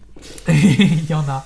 Donc, donc voilà, et donc les, les, les, les, opérateurs de salles d'arcade ont dit bah non, ce jeu est trop punitif, euh, non, nul. Euh, alors, euh, alors je vais revenir dessus, mais d'abord, je termine mon anecdote avec le 8080 oui. et les, la, la- la puce son qui est aussi très importante vu que. Oui. Alors, cette puce déjà a été faite et refaite même dans les pays de l'Est. Soviet Union. mais pas seulement, il y a aussi la compagnie Tesla qui est donc tchèque, euh, qui a fait le- une- un clone du 1080. Euh, il y a- Attends, la compagnie Tesla, tu veux dire pas Tesla des voitures? Non, Tesla, euh, la compagnie tchécoslovaque. D'accord. Tchèque. Enfin, quand il y avait encore une Tchécoslovaquie, quoi. Euh, Il y, a- il y avait une compagnie polonaise qui faisait ça? Il y avait, Ah oui. il y avait, euh, euh, il y avait aussi Xavalgiev de Soviet Union, n'est-ce pas? Zavorgiev. Euh, Mitsubishi Electric aussi, euh, NEC, euh, Donc ça, tu, en fait, tu dis tous ceux qui, euh, tous ceux qui utilisaient cette... euh, qui clonaient, et qui clonaient la, qui clonaient, parce que Intel l'a fait, mais il y en a d'autres qui copiaient ou bien qui fabriquaient sous licence. D'accord. Euh, et donc, cette puce était tellement célèbre, ce, ce proxo était tellement célèbre, qu'il y a un astéroïde qui est à ce nom, astéroïde 8080 Intel. Non. Si T'as euh, euh, le, le- le- le numéro de Microsoft qui est comme ça, euh, 80 425 882 8080 Ah, le numéro de téléphone? De Microsoft, oui. Et la, la plupart des, euh, des, euh, des, des, des- des- euh, téléphones principaux d'Intel euh, se terminaient par 8080. D'accord. Donc, cette puce, ce microprocesseur est iconique. C'est un euh, microprocesseur iconique. Oui, euh, et, euh, et euh, l'autre processeur embarqué dedans, le processeur son, était aussi assez important parce qu'il fallait savoir que d'abord Taito ben, utilisait ce qu'on appelait le discrete sound. Et là, ils ont choisi justement de, de faire évoluer ça. Et dans le euh, dans le dans ce qu'on appelle le Taito 8080 euh, based euh, console, hein, enfin euh, machin, cabinet, c'est une puce euh, son de Texas Instruments, D'accord. la SN76477, 477, euh, euh, alias Complex Sound Generator. Pas, bon, pas complexe, complexe, hein, euh, on n'est pas au niveau d'Ableton Live, hein, euh, mais euh, tout de même. euh, tout de même, ça permettait de sortir plusieurs sons. Ça a été utilisé euh, comme euh, générateur de son dans les jeux d'arcade, dans les jouets et pour des euh, pro- euh, projets de bricolage, de loisirs. Euh, alors, euh, en fait, euh, l'utilité de cette puce dans un contexte musical est limitée par le fait qu'il était difficile de contrôler électroniquement la hauteur du son produit. Ah, d'accord. Donc, euh, donc imagine, euh, on est en train de faire un 100 mètres, les pieds enchaînés, hein, avec, un, avec un processeur que de 2 MHz et puis une, une, une puce son de merde. On fait un jeu à succès, quoi. Ça va. Ah non, mais je veux dire, euh, si tu, quand tu regardes, quand tu, quand tu regardes les, l'origine de, de Space Invaders, c'est un, c'est un truc codé par quelqu'un qui a dû apprendre sur des manuels à comment apprendre le. le, le- Non, mais sur le tas, euh, sur le tas. comment coder euh, le codage pour les nuls sur une borne d'arcade de Space euh, de, de, de Seawolf. Euh, qui a désassemblé lui-même le programme de Seawolf, qui a injecté euh, artificiellement avec des méthodes que la morale réprouve. Ah, mais c'est clair, c'est clair, et ça a été le. C'est- du viol de bande d'arcade, je suis désolé. Il y a trop de bits. Alors, euh, je, je, je, je- je reviens sur. Peggy 18. On se calme. Et à ton ordi, une émission Peggy 18. Euh, le, je, je reviens sur euh, justement sur le, le, le, le retour, le retour Comment client. faire démonétiser Non, ça va, on n'est pas sur YouTube pour l'instant. Euh, le, le, le, le, le retour client de, de Space Invaders. Donc, euh, comme je t'avais dit, tu sais, Taito a, de- de- possède, en, en, en l'occurrence à l'époque, deux salles à Tokyo. Donc, euh, le Rosa Center. Ce qui est pas beaucoup, vu la taille de Tokyo. Euh, mais ce qui est euh, normal vu la taille de Taito. Euh, mais euh, mais il y a combien de bornes d'arcade à Rosa Center à l'époque Euh, alors, je, je sais pas combien il y en a, je, te, je, je sais combien. 30, euh, 80, euh, Rosa Center. 200 Euh, Mhm. je, Ça serait bien de voir. je, sais pas, je sais combien il y a de, il y a de, il y a de salles d'arcade en, en, en tout au Japon, mais à Rosa Center, je sais pas combien, combien il y en a. Euh, donc Rosa Center, c'est vraiment une, il y a une salle mythique hein, qui est gérée à Tokyo et qui existe toujours euh, en ce moment. C'est possible qu'on y est allé parce que euh, c'était, tu sais, la première, Kira, la première salle où on est allé. je pense que c'était celle de Rosa Center. On, à, voir. On, regardera pour écrire sur le, sur le, blog. Et donc, bah, il va y avoir un premier, un premier retour client. Et puis, il y a, il y a un cadre de Taito qui va voir. Donc c'est pas un retour du client, retour. genre cette borne est nulle. Non, non, on dit qu'effectivement, il y a un problème avec, euh, il y a un problème avec euh, la, la borne, la borne d'arcade. C'est que, en fait, euh, le, le monnayeur est trop petit. Parce qu'il y a trop de gens qui, qui jouent à la borne.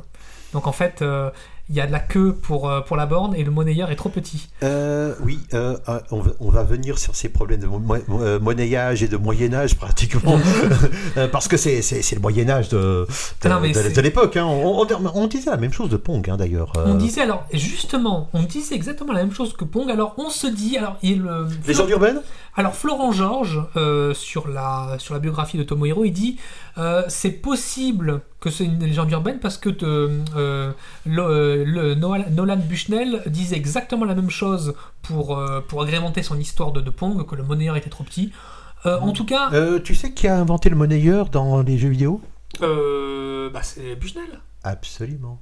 Ouais, c'est bah oui, puisque c'est lui qui a inventé le principe de. de Euh, tu euh, as- oui, euh, oui, et puis on va revenir justement là-dessus. Alors, euh, alors donc, euh, les retours clients. euh, Les pas- retours clients, c'est un truc de, de fou. C'est-à-dire, en fait, il y avait, il y avait la queue pendant- sur. Pour jouer 30 secondes pour, pour jouer 30 secondes.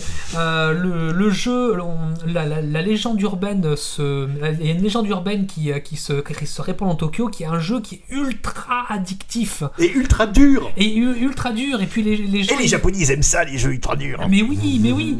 Euh, et si bien que euh, Taito fait face à une, à une avalanche de commandes de, de, de, de bornes qui ne peut pas satisfaire, il va annuler tous ses projets pour se consacrer qu'à la, conception de bornes d'arcade de Space Invaders. Euh, durant l'année 78, il ne sortira que deux jeux. euh, en plus, parce que toute son industrie, tout, tout ça, c'est euh, c'est euh, te- toute, euh, son énergie est consacrée à la création de, de, bornes euh, Space Invaders. Et euh, donc c'est un succès absolument, euh, abs- absolument euh, co- colossal. Euh, Imagine qu'il serait planté là. C'était la fin de Taito, hein. ah non, mais euh, déjà, euh, Taito n'arrivait pas à, à- à- à fournir, à fournir la demande.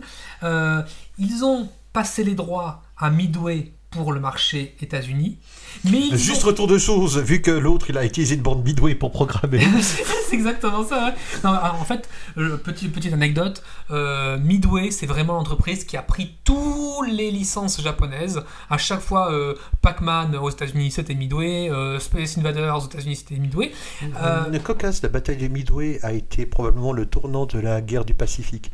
Le, le- comment? La, guerre de- euh, la, guerre- la bataille de Midway. Ah oui, mais ça, je parle de l'entreprise. Oui, mais, mais c'est cocasse. Oui, oui, c'est Euh, de- oui, euh, oui, euh, effectivement, c'est cocasse. Euh, oui, Euh, Midway, Japon. euh, hey euh, Midway qui doit commercialiser un jeu qui n'est pas de guerre. non, mais, non, non, mais ouais. hein. Et d'a- et d'ailleurs, euh, euh, partant de là, Taito a dû demander à Midway de réexporter des bornes qu'ils avaient construites aux États-Unis, parce que c'est comme ça que ça, ça marchait. hein. Ils avaient la licence, mais ils construisaient aux États-Unis les bornes d'arcade, euh, Space Invaders, labellisé Midway avec le petit autocollant de Taito pour, pour dire que c'était du officiel.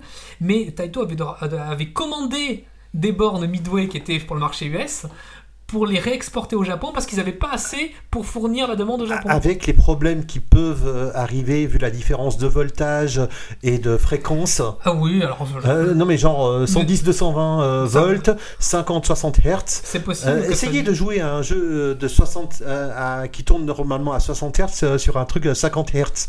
Oui. Euh, euh, Il y avait, je crois que c'était la euh, un des, une des premières euh, vidéos du joueur du grenier euh, sur Dragon Ball Ouais. où il la différence entre 60 et 50 Hz. Oui, oui, oui. euh, ça- euh, so- so- 60 Hz, le jeu est plus rapide. Mais bien sûr, Ah ouais, et, euh, il est plus cadencé quoi. Ah ouais, c'est clair. C'est pour ça d'ailleurs que les jeux en Europe euh, sont euh, moins, euh, sont, sont, sont un peu plus lents parce que euh, l'électricité est un peu, plus lente. Euh, Déjà ça, et puis ensuite, euh, les, les- les, euh, certains disent que les Européens sont moins doués que les Japonais, donc on fait plus facile. Oui, c'est ce qu'on dit, mais je sais pas si c'est vrai ou si c'est une légende urbaine. C'est pas une légende urbaine. Ah, c'est vrai Oui. D'accord. Il y a des jeux qui sont quand même un peu plus faciles euh, en Europe. D'accord. Mais et pas seulement à la cause de la di- différence de cadençage. D'accord, d'accord, c'est tout à fait possible. Euh, Là-dessus aussi, euh, étant donné que le jeu a beaucoup trop de succès, même avec les bornes, les bornes Midway, qui les, les- Taito va être démarché par plusieurs sociétés, Samy, euh, Logitech, SNK, euh, qui vont euh, prendre le label, euh, enfin, qui vont prendre la licence Space Invaders et qui vont qui vont construire eux-mêmes leurs bornes, chacun avec leur des titres des titres différents parce que c'est pas le même pas le même accord qu'il y a avec Midway où Midway c'est vraiment Space Invaders.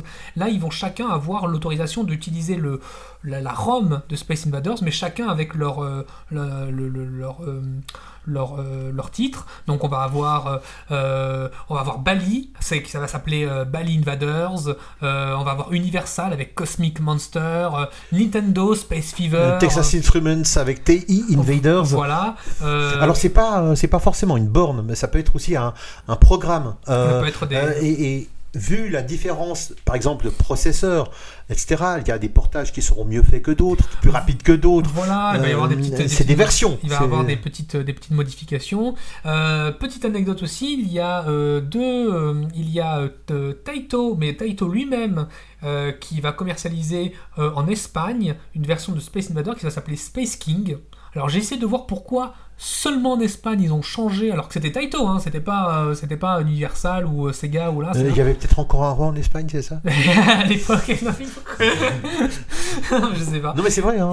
Euh, et, et le Brésil sera peut-être, je crois, alors je, je ne m'avance pas parce que Sous toute réserve. sous toute réserve, voilà, machin, disclaimer, parce qu'il y a toujours le, le contre-exemple, machin, mais en tout cas, je, je crois que le Brésil était le seul pays euh, au monde à avoir un titre qui ne soit pas en anglais de Space Invaders, euh, qui s'appelait euh, Galactica Special.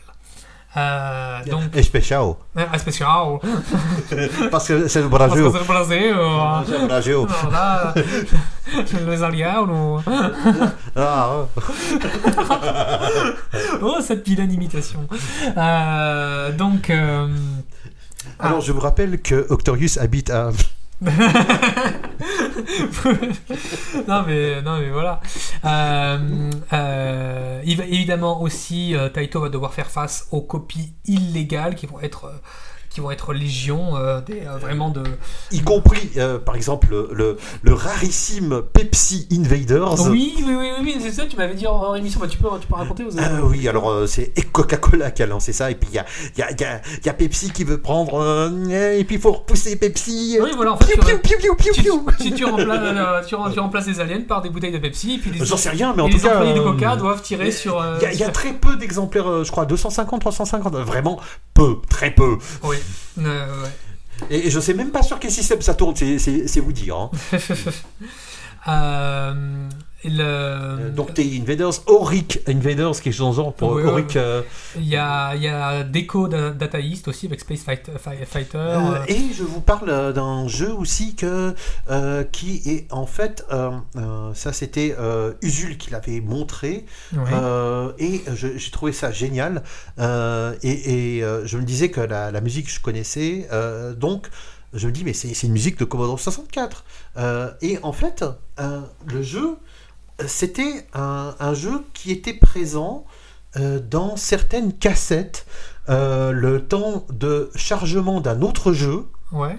Ah, d'accord, d'accord. ouais. et, et- et ils avaient programmé ce petit jeu pour faire attendre quelqu'un euh, pour le chargement et ça s'appelait Invade a Load et c'était et- et- et c'était euh, tu pouvais jouer à Space Invaders en attendant que le jeu que tu voulais lancer euh, veuille bien se charger D'accord. Non, c'est.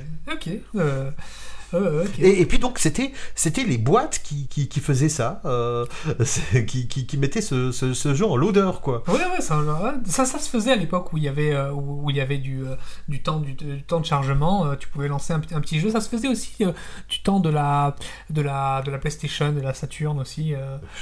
Euh, c'est- Ouais, ben, ben écoute, euh, si t'as si joué à Final Fantasy, t'aurais bien aimé avoir un petit jeu genre solitaire en attendant que l'autre CD se charge quoi. Euh, 4 CD, non mais c'est pas possible quoi. Ah non, mais. Je- je- non mais mon rêve, ça serait le Wurlitzer qui, qui change tout de suite euh, le CD dans la machine euh, au fur et à mesure que. Ouais. Alors, euh, le, jeu, hein, Space Invaders, a un succès absolument colossal, si bien que euh, il y a des, des les salons de thé, les cafés, parce que tu sais qu'à l'époque, les, les, les, les bandes d'arcade ne se trouvaient pas que dans des salles d'arcade. hein. Il y avait les, les cafés, les salons de thé, les, écoute, en Suisse, en Suisse, en Suisse, j'ai j'ai pu jouer à, à des à des trucs, euh, à des à des arcades, euh, vraiment dans un centre commercial. Ouais. Dans le café du centre commercial, il y avait d'ailleurs une borne et un- une table de cocktail. Ah, ouais. Et euh, donc, euh, j'ai pu jouer à des jeux euh, comme Kangaroo, comme, euh, comme un- je sais plus, un jeu de château. j'ai j'ai pu jouer à Astéroïdes, ce genre de choses. Ah, astéroïde. Ouf. Ah oui, oui, oui, Euh. oui. Euh, on parlera de la différence entre shooters. Ouais, exactement. Ça existe toujours. hein. De quoi? Bah, des jeux de- d'arcade ou, de, ou des flippers dans des restaurants.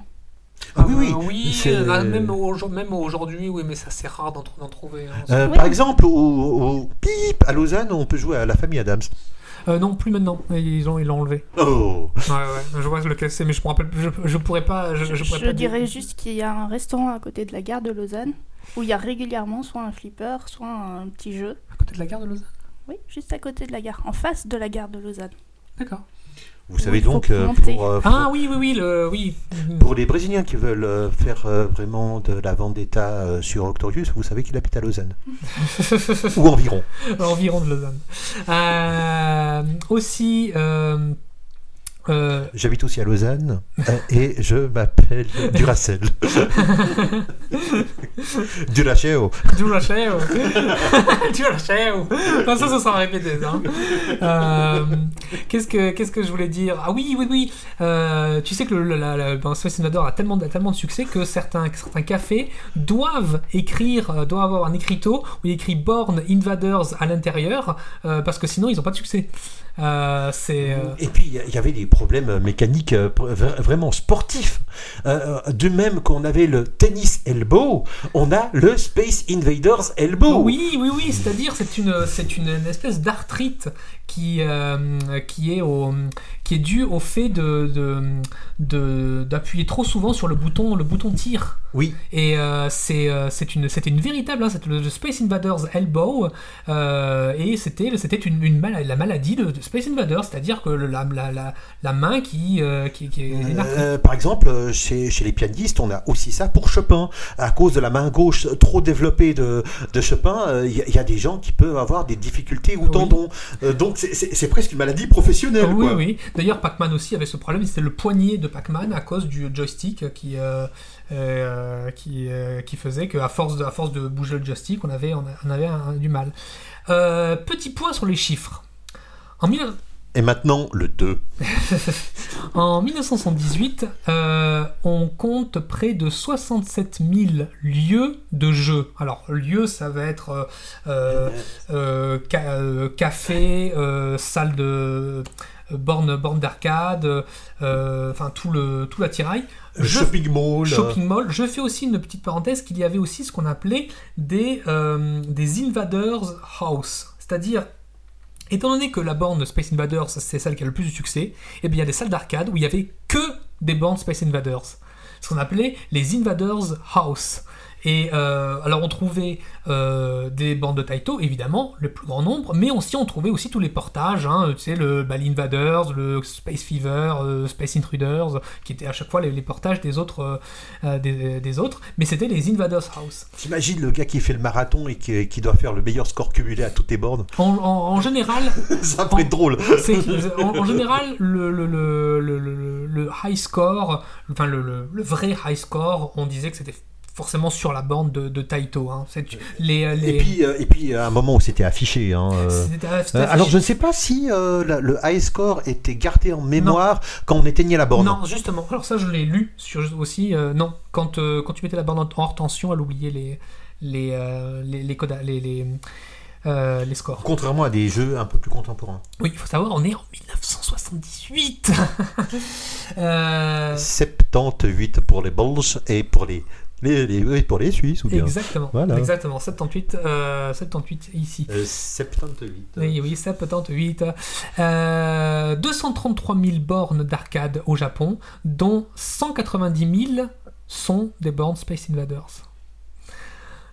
Le, pourcent- le, le- le ratio est impressionnant. Euh, et donc, et parmi, et donc c'est sur, 100 c'est sur ces 190 000 exemplaires, 97% sont des tables cocktails. Euh, donc, euh, donc voilà, le, le ra- le rapport est. euh, et euh, euh, en 1979, euh, Taito va essayer de faire un recensement de toutes ces bornes, de toutes ces bornes d'arcade. Good fucking luck. Il, il recense euh, 200 000 bornes officielles et 500 000 bornes incluant les, euh, les contrefaçons. Hmm. C'est énorme. Oui, euh, et donc on va parler quand même du jeu lui-même. hein, euh, parce que voilà. Ah bah oui, euh, Hey, Parce que bon, ah, alors euh, déjà, euh, déjà euh, stratégie, euh, rester au centre. Alors, s'il vous plaît. ouais, tu es, euh, tu, tu es un petit, euh, un, Donc, un peu, un peu- Euh, je sais pas que euh, un euh, genre, c'est une plateforme mobile avec un canon, quoi. voilà, une plateforme mobile avec un canon. Mhm. Et puis, ils avaient- Et puis, euh, maintenant, le, le problème, c'est que je pense que. euh, enfin, est-ce que tu as vérifié quand tu as joué sur le portage? Oui. Est-ce que tu pouvais faire un deuxième tir quand le premier tir était encore là? Euh, non. Voilà. Parce que dans des jeux plus modernes, on oui, pouvait. c'était euh, le jeu en rafale. D'ailleurs, c'est ce qui avait été dit à euh, Tomohiro. Il avait eu comme critique euh, que on pouvait pas faire des, on pouvait pas faire des rafales. Il avait dit non mais avec le nombre d'octets que que l'on a, on non, ne mais peut pas. c'est limite C'est limite. Déjà qu'il a pu rajouter un S, quoi. Déjà qu'il a fait rajouter un S. Oh, oh, oh. Non, mais- Euh, Et puis, euh, donc, aussi, les- et le, le- le- le système de scorage, c'est 10 pour les aliens de la première rangée, Oui. 20 pour le deuxième rangée, 30 et, euh, euh, pour les euh, aliens de la troisième rangée et plus. Et on a l'OVNI, on a l'UFO. Alors oui, explique-moi ce que c'est que cette, euh, cette, cette- Alors, euh, de temps en temps, il y a un petit machin qui... euh, qui, euh, Mmh. Peut-être, euh, peu- je sais pas s'il avait un son caractéristique. Euh, non, euh, je pense pas. hein, euh, Je, je crois l'avoir la- la- l'avoir l'avoir lu, mais euh, euh, je crois pas qu'il a de son euh, particulier.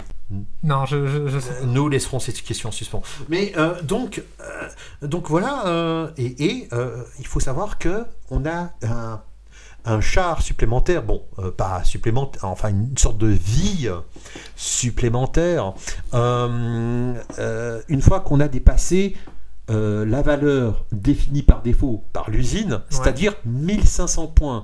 Et que quand on a fini le premier tableau sans, les, euh, sans avoir abattu l'OVNI, euh, qui est une sorte de grosse soucoupe qui peut se balader de temps en temps au-dessus des autres, euh, équivaut de 50 à 350 points au hasard. Ouais.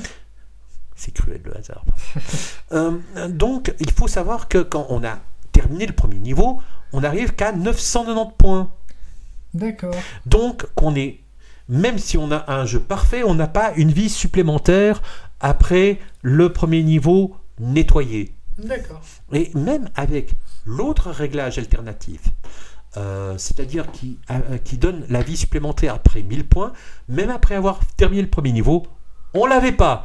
Et on avait la valeur par défaut d'usine aussi que 3 que trois plateformes. D'accord. Donc, trois plateformes, pas de vie supplémentaire à la fin du premier. Ah là, jouabilité de 30 secondes. Ah mais ce qui faisait que, ce qui faisait que le jeu était addictif, c'est que, bon, ça, ça bougeait, que les ennemis bougeaient aussi, Oui. euh, et que on avait l'impression que malgré tout, c'était quand même faisable. oui, c'était. euh, Et surtout qu'on avait les bunkers pour s'aider hein, Oui, en bas. Euh, et alors moi, je, je- je pensais faire une stratégie révolutionnaire, faire un trou dans un bunker pour, être, pour pouvoir tirer euh, sans, euh, sans, euh, sans, sans être abattu.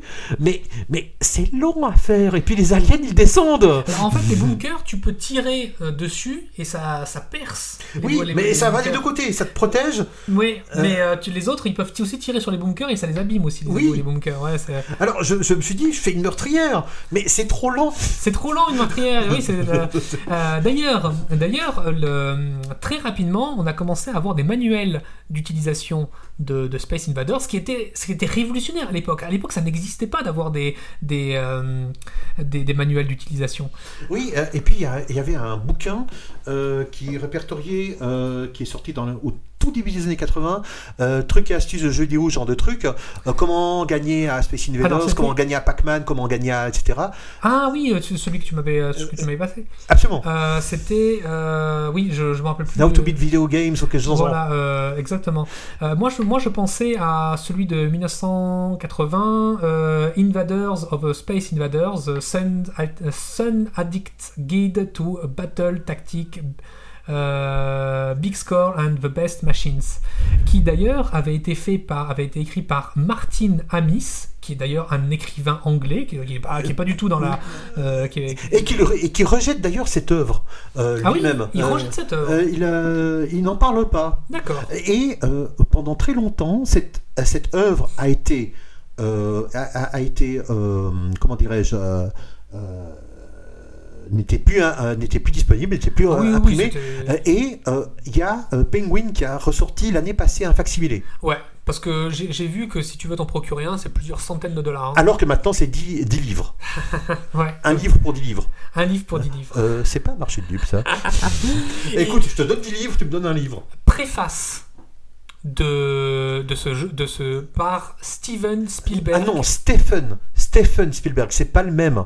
Je pense pas que c'est le même. Euh, non, non, non. C'est E si. S-T-E-P-H-E-N. Non, non, c'est lui qui est. euh, non, non, non, c'est Steven Spielberg, le réalisateur. euh, À le, L'Oréal. le réal, c'est celui-là de Spielberg. Ah. Parce qu'il était, parce qu'on explique que bien avant de faire Ready Player One, euh, il était déjà, c'était déjà un, un amoureux de, de- des bandes d'arcade.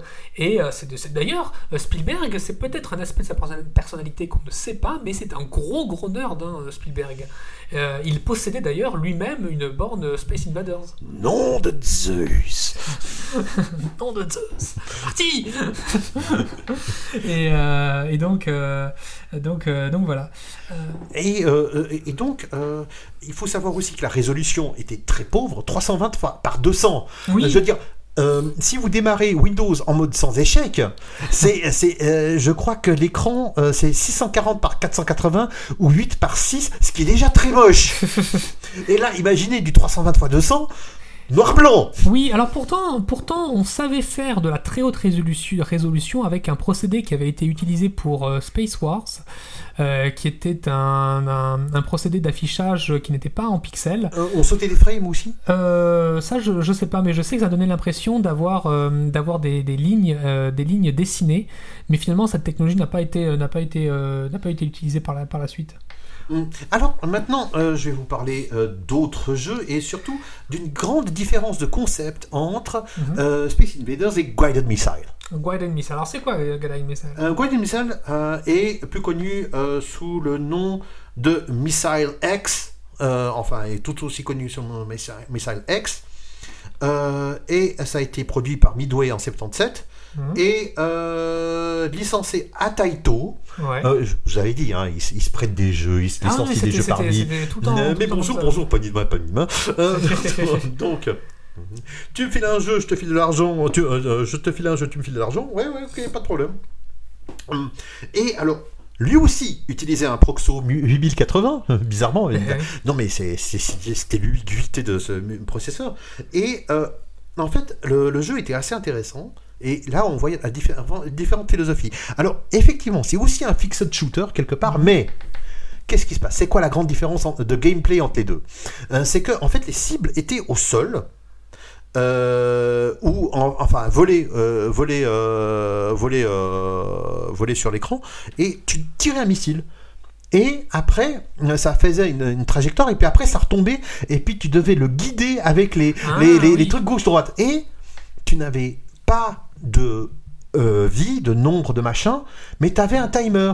Et quand tu détruisais une cible, ça te redonnait du temps. D'accord. Donc, on n'a pas le système de nombre de, de, nombre de secondes pré prédéfinies, de, ouais. nombre de, nombre de, vaisseaux, Ah d'accord. mais on a le système de secondes et c'est grâce à ta classe que tu peux, euh, que tu peux euh, rajouter des secondes. D'accord. Euh, et, et, et si tu as euh, atteint un certain score aussi, Ouais. il y a encore des, de- du temps qu'il te, qu'il te donne. D'accord. Ah, int- intéressant. Euh, donc euh, vo- voilà, c'est le fixed shooter. Mais donc ça c'était en 77. Mais les premiers jeux, euh, c'est pour ça que j'en parle. Et puis euh, je, je dis que c'était une aberration de la part de Taito de dire oui mais les jeux, on doit tirer sur des aliens machin. Oui, oui, oui, c'était. Euh, euh, non non, je, je comprends pas parce que parce que c'est euh, alors faut pas oublier que aussi une des euh, des euh, des, euh, des inspirations de ton auteur, euh, enfin euh, De, de Tomohiro. Non, euh, Oui, oui, de. Jean, de- de Tomohiro Ishikawa. C'est euh, Battleship Yamato. Euh, L'une des aspirations de. euh, Je, si, si, je l'ai lu. D'accord. Battleship Yamato, donc, qui est plus connu euh, en France sous le nom d'Albator. Oui, oui, oui. oui. Leiji Matsumoto. Oui, alors bah, lui, lui il dit plutôt qu'il s'est inspiré de, de Star Wars. Euh, oui, mais mais aussi. aussi, de, très certainement, oui. Euh, et donc, et donc si s'il y a un truc qui a imprégné la culture japonaise dans les années 70, c'était ce machin Oui, oui. Il y avait, euh, il y avait, il y avait aussi Sankukai qui, Oui, oui. qui, lui-même était une adaptation de Star Wars. Oui, assez drôle d'ailleurs, Oui. avec le recul. Hein. Ouais, non mais im- imagine euh, Chewbacca sur un trampoline quoi, c'est ça, avec des, des explosions euh, genre Bioman quoi. Et encore, Bioman, c'est c'est du, c'est du, euh, euh, c'est du blockbuster à côté. hein. Ah oui oui, non mais c'est gros projet. Très, très gros projet. Alors, alors, donc, on a plusieurs jeux. Euh, alors, il y a euh, d'abord euh, Computer Space. Computer Space qui, est, bah, qui précède. Hein, non, là, là, tu parles de tous ceux qui précèdent. oui, oui, c'est les prédécesseurs. Prédécesseurs. Parce que les suivants, on va s'en occuper lors de l'émission Suivant suivante. Faut suivre. Hein. Oui. Donc, Computer Space et Galaxy Game. Galaga, Galaga, tu veux dire Galaxy Game. Ah Ah non, Galaga, c'est après. Non, non, non, j'ai rien dit. Non, Galaxy Game. Galaxy Game. Oui, oui, oui. Hein, oui, oui. Non, mais Galaga, Galaga, Galaxian, etc. Euh, Gorf, euh, on en reparlera après. Oui. Euh, Mooncresta, Girus. euh, euh, là, je parle que des jeux auxquels j'ai joué. Hein. Oui. Ah oui, oui, oui. Non, moi, comment ça s'appelle Computer Space, je, je, je le connais, je le connaissais parce que comme, quand j'avais fait des, des recherches pour une émission que peut-être qui viendra dans un, dans un avenir lointain sur l'arcade en général, eh ben, c'était ce, c'était euh, c'était une réédition du tout premier jeu d'arcade euh, euh, Computer Space. alors, le Computer Space, c'est pas le premier jeu Oui, d'arcade. c'est ce le deuxième, c'est le si, deuxième, c'est le premier jeu vidéo commercialisé en série. Oui. Mais, mais Galaxy Game, c'est le premier jeu vidéo monnayable. Euh, C'est-à-dire où il y avait un monnayeur pour, pour, pour jouer. Ah mais non, c'est Computer Space. Non, c'est Ah, Galaxy Game. Galaxy Space, euh, Galaxy Game 71, euh, no- novembre 71 et euh, l'autre, euh, l'autre aussi en novembre 71. Mais, mais c'est, c'est, c'est, c'est presque contemporain. C'est les, les deux Oui. sont à la même période. Ouais, ouais. Euh, et Galaxy Game, euh, alors il n'y a eu que deux exemplaires de Galaxy, de Galaxy Game. Je, ouais, je crois que, que, que Computer Space, il y a eu euh, 1000, 1000 exemplaires. Euh, ou 1200 exemplaires, quelque chose comme ça. Euh, alors, euh, 1500 bornes. 1500. Production initiale. Production initiale. Mais de toute façon, il a tellement pas eu de succès que. Euh, euh, non, succès. Quoi Computer Space? Oui. Ah, C'était un bid total. Succès. Ah non, Succès. bid. Euh, avec l'ensemble de la production vendue, le jeu est un succès selon CZJ, conforté dans sa vision du futur du jeu vidéo. Neko Tournier. Non, non, non, moi j'ai clairement lu, ça a été. ça a Ah, été alors moi, je, je lis clairement dans Ah. Wikipédia, succès. Oui, Selon alors, je CZJ. t'explique, euh, je t'explique. euh, Space Invaders 500 000 bornes, euh, Computer Space 1200 bornes. Euh, je t'explique aussi, Computer Space 71. Oui, voilà. ouais. Et et, et, euh, ils ne se sont pas vendus de eux-mêmes à eux-mêmes pour eux-mêmes dans les salons Ah oui, dirigés par eux-mêmes. mais ça, c'était au début. c'est ça Mais c'est ça qui a fait que Space Invaders. euh, oui, oui. non mais Computer Space c'était un succès pour 71. Oui, oui, Euh, Mutatis mutandis, Ouais. hein. euh, bah oui. Ouais. Euh, mais, mais d'abord, parlons de Galaxy Game. Galaxy Game, en fait, c'est un portage sur bande d'arcade d'un jeu qui existait pour PDP-11. PDP-11, c'est quoi C'est la boîte? C'est la boîte de... C'est un, mini-ordinateur fait par euh, Digital Equipment euh, Corporation. Euh, et euh, en fait, c'était un, c'était un jeu qui datait des années 60, euh, quelque chose dans ce genre. Euh, et euh, c'était. euh, et euh, il y avait. C'était 10 cents pour un jeu et 25 cents pour 3. D'accord. Mais à l'époque, c'était énorme. 25 cents. Euh, 25 non, non, mais, non, mais avec l'inflation. Oui, oui, oui, oui, oui. En euh, 70, 25 cents. Euh, je te 25 rappelle qu'on parle euh, d'une période avant le choc pétrolier. Hein. Oui. non, non. c'est- Ah, 75, c'est pendant le choc. 71, 71. Ah, 70, oui. Avant le choc Oui, oui, pétrolier, les gars. hein, euh, euh, donc, donc euh, c'est c'est en fait là, c'est un, un jeu d'arcade euh, one versus one, par, par exemple. Euh, et il y a, euh, c'est un dogfight entre l'aiguille et le wedge. Euh, euh, donc c'est un combat spatial de deux vaisseaux qui sont en train de manœuvrer autour d'un puits gravitationnel. Oh, mais oui, oui, oui, oui, oui, Oui, oui, oui, je, je vois très bien ce que c'est, oui, parce que j'avais j'avais regardé. euh, oui. Et d'ailleurs, c'était c'était fait euh, tout avec des lignes un petit peu comme euh, comme comme comme, euh, euh, comme astéroïdes, c'est-à-dire les vaisseaux, ils ont la forme d'un triangle. Alors, euh, en, fait, euh, euh, euh, en fait, dans un des deux, des deux bornes d'arcade, il y avait le PDP-11. Donc, euh, Le je t'ai- PDP-11, c'est quoi déjà? Euh, C'est le mini-ordinateur Ah oui, oui, justement oui, de. Digital Equipment. Euh, et euh, ça a, euh, pour, euh, à construire, ça leur a coûté 20 000 dollars. Ils voulaient en faire 4, mais euh, pour des raisons d'espace, euh, il n'y en a eu que deux euh, qui ont été construits. euh, donc on pouvait jouer qu'à deux joueurs, Mhm. alors que c'était prévu pour 4. Et euh, une des, euh, une des euh, consoles, une- un, un des prototypes, un des prototypes a été, a, a été, est resté jusqu'en 79 euh, à l'union d'étudiants, Ouais. jusqu'à ce qu'un des proxos d'affichage devienne buggé. Euh, et ça a été euh, transféré, restauré au euh, Computer Science Museum de Stanford D'accord. et ensuite au Computer History Museum en 2000, euh, qui est resté en tout cas jusqu'en 2017. Mais donc Galaxy Game, c'est le premier jeu où tu devais foutre du fric dedans. D'accord. Ah ouais, bah, enfin, ouais, bon, c'est- premier jeu d'arcade. Computer Space. Euh, non, Computer Space, c'est le deuxième. Non. Si, si. si, si. Euh, Euh, alors, euh, mais c'est le premier jeu vidéo commercialisé en série. C'est-à-dire que euh, ils n'ont pas fait deux exemplaires, ils ont fait 1500 avec un succès pour l'époque. Je, Ouais. resp- euh, je répète. pour hein. l'époque. Ah Oui, oui. Euh, Mais écoute, suffisamment pour que ça figure dans un film. Soleil vert. Euh, Euh, ah, sûr, c'est Computer Space qui. c'est Computer Space. C'est une borne de Computer Space qui est dans Ouais. Soleil vert. D'accord. Et il y avait euh, et euh, il y a un gars qui, qui euh, un des cofondateurs de, de Nothing Associates. Oui, Notting Associates, c'était. Nolan la- Bushnell et Ted Damney, Ted Damney qui voit le film, il dit mais sang, c'est formidable, il y a de borne là- là-dedans dans les premières Oui. minutes du film. Allez, faut que je téléphone à Nolan Bushnell. Hé Nolan, Nolan- Nolan, Nolan, écoute, euh, re- va voir ce film, c'est très bien. Je te dis pas pourquoi c'est, mais va voir ce film, c'est très très bien. Et Nolan Bushnell est venu en retard à la, à la salle de cinéma, Oui, n'a pas vu le la borne et a dit que le film était mauvais.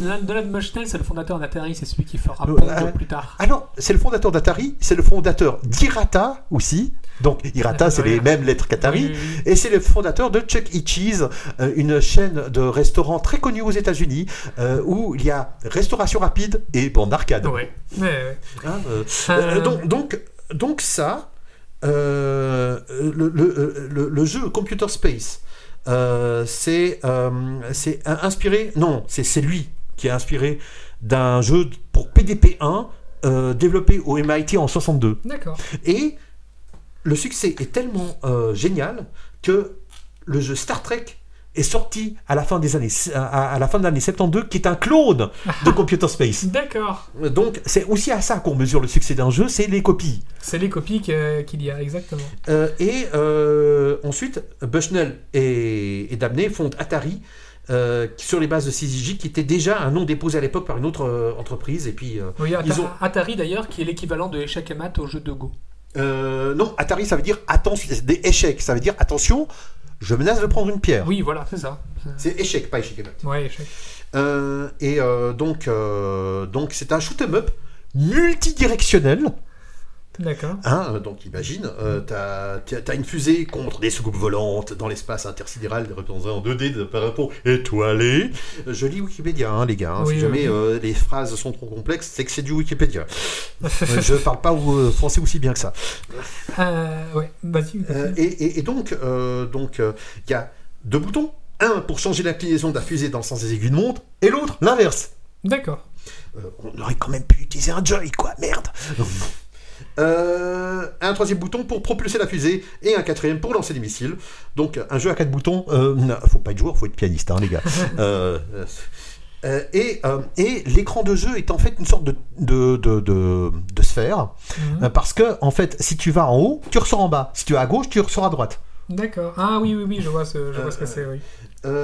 Et et on, doit, on, on doit on- le joueur doit échapper aux attaques de deux soucoupes volantes, se déplacer ensemble et détruire à l'aide de missiles. euh, à l'issue de 90 secondes que dure la partie. Oui, la partie durait effectivement 90 secondes.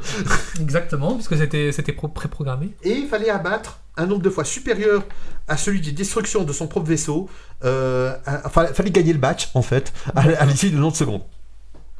Euh, et, euh, et, et voilà. Et si le joueur réussit, il rejoue une partie.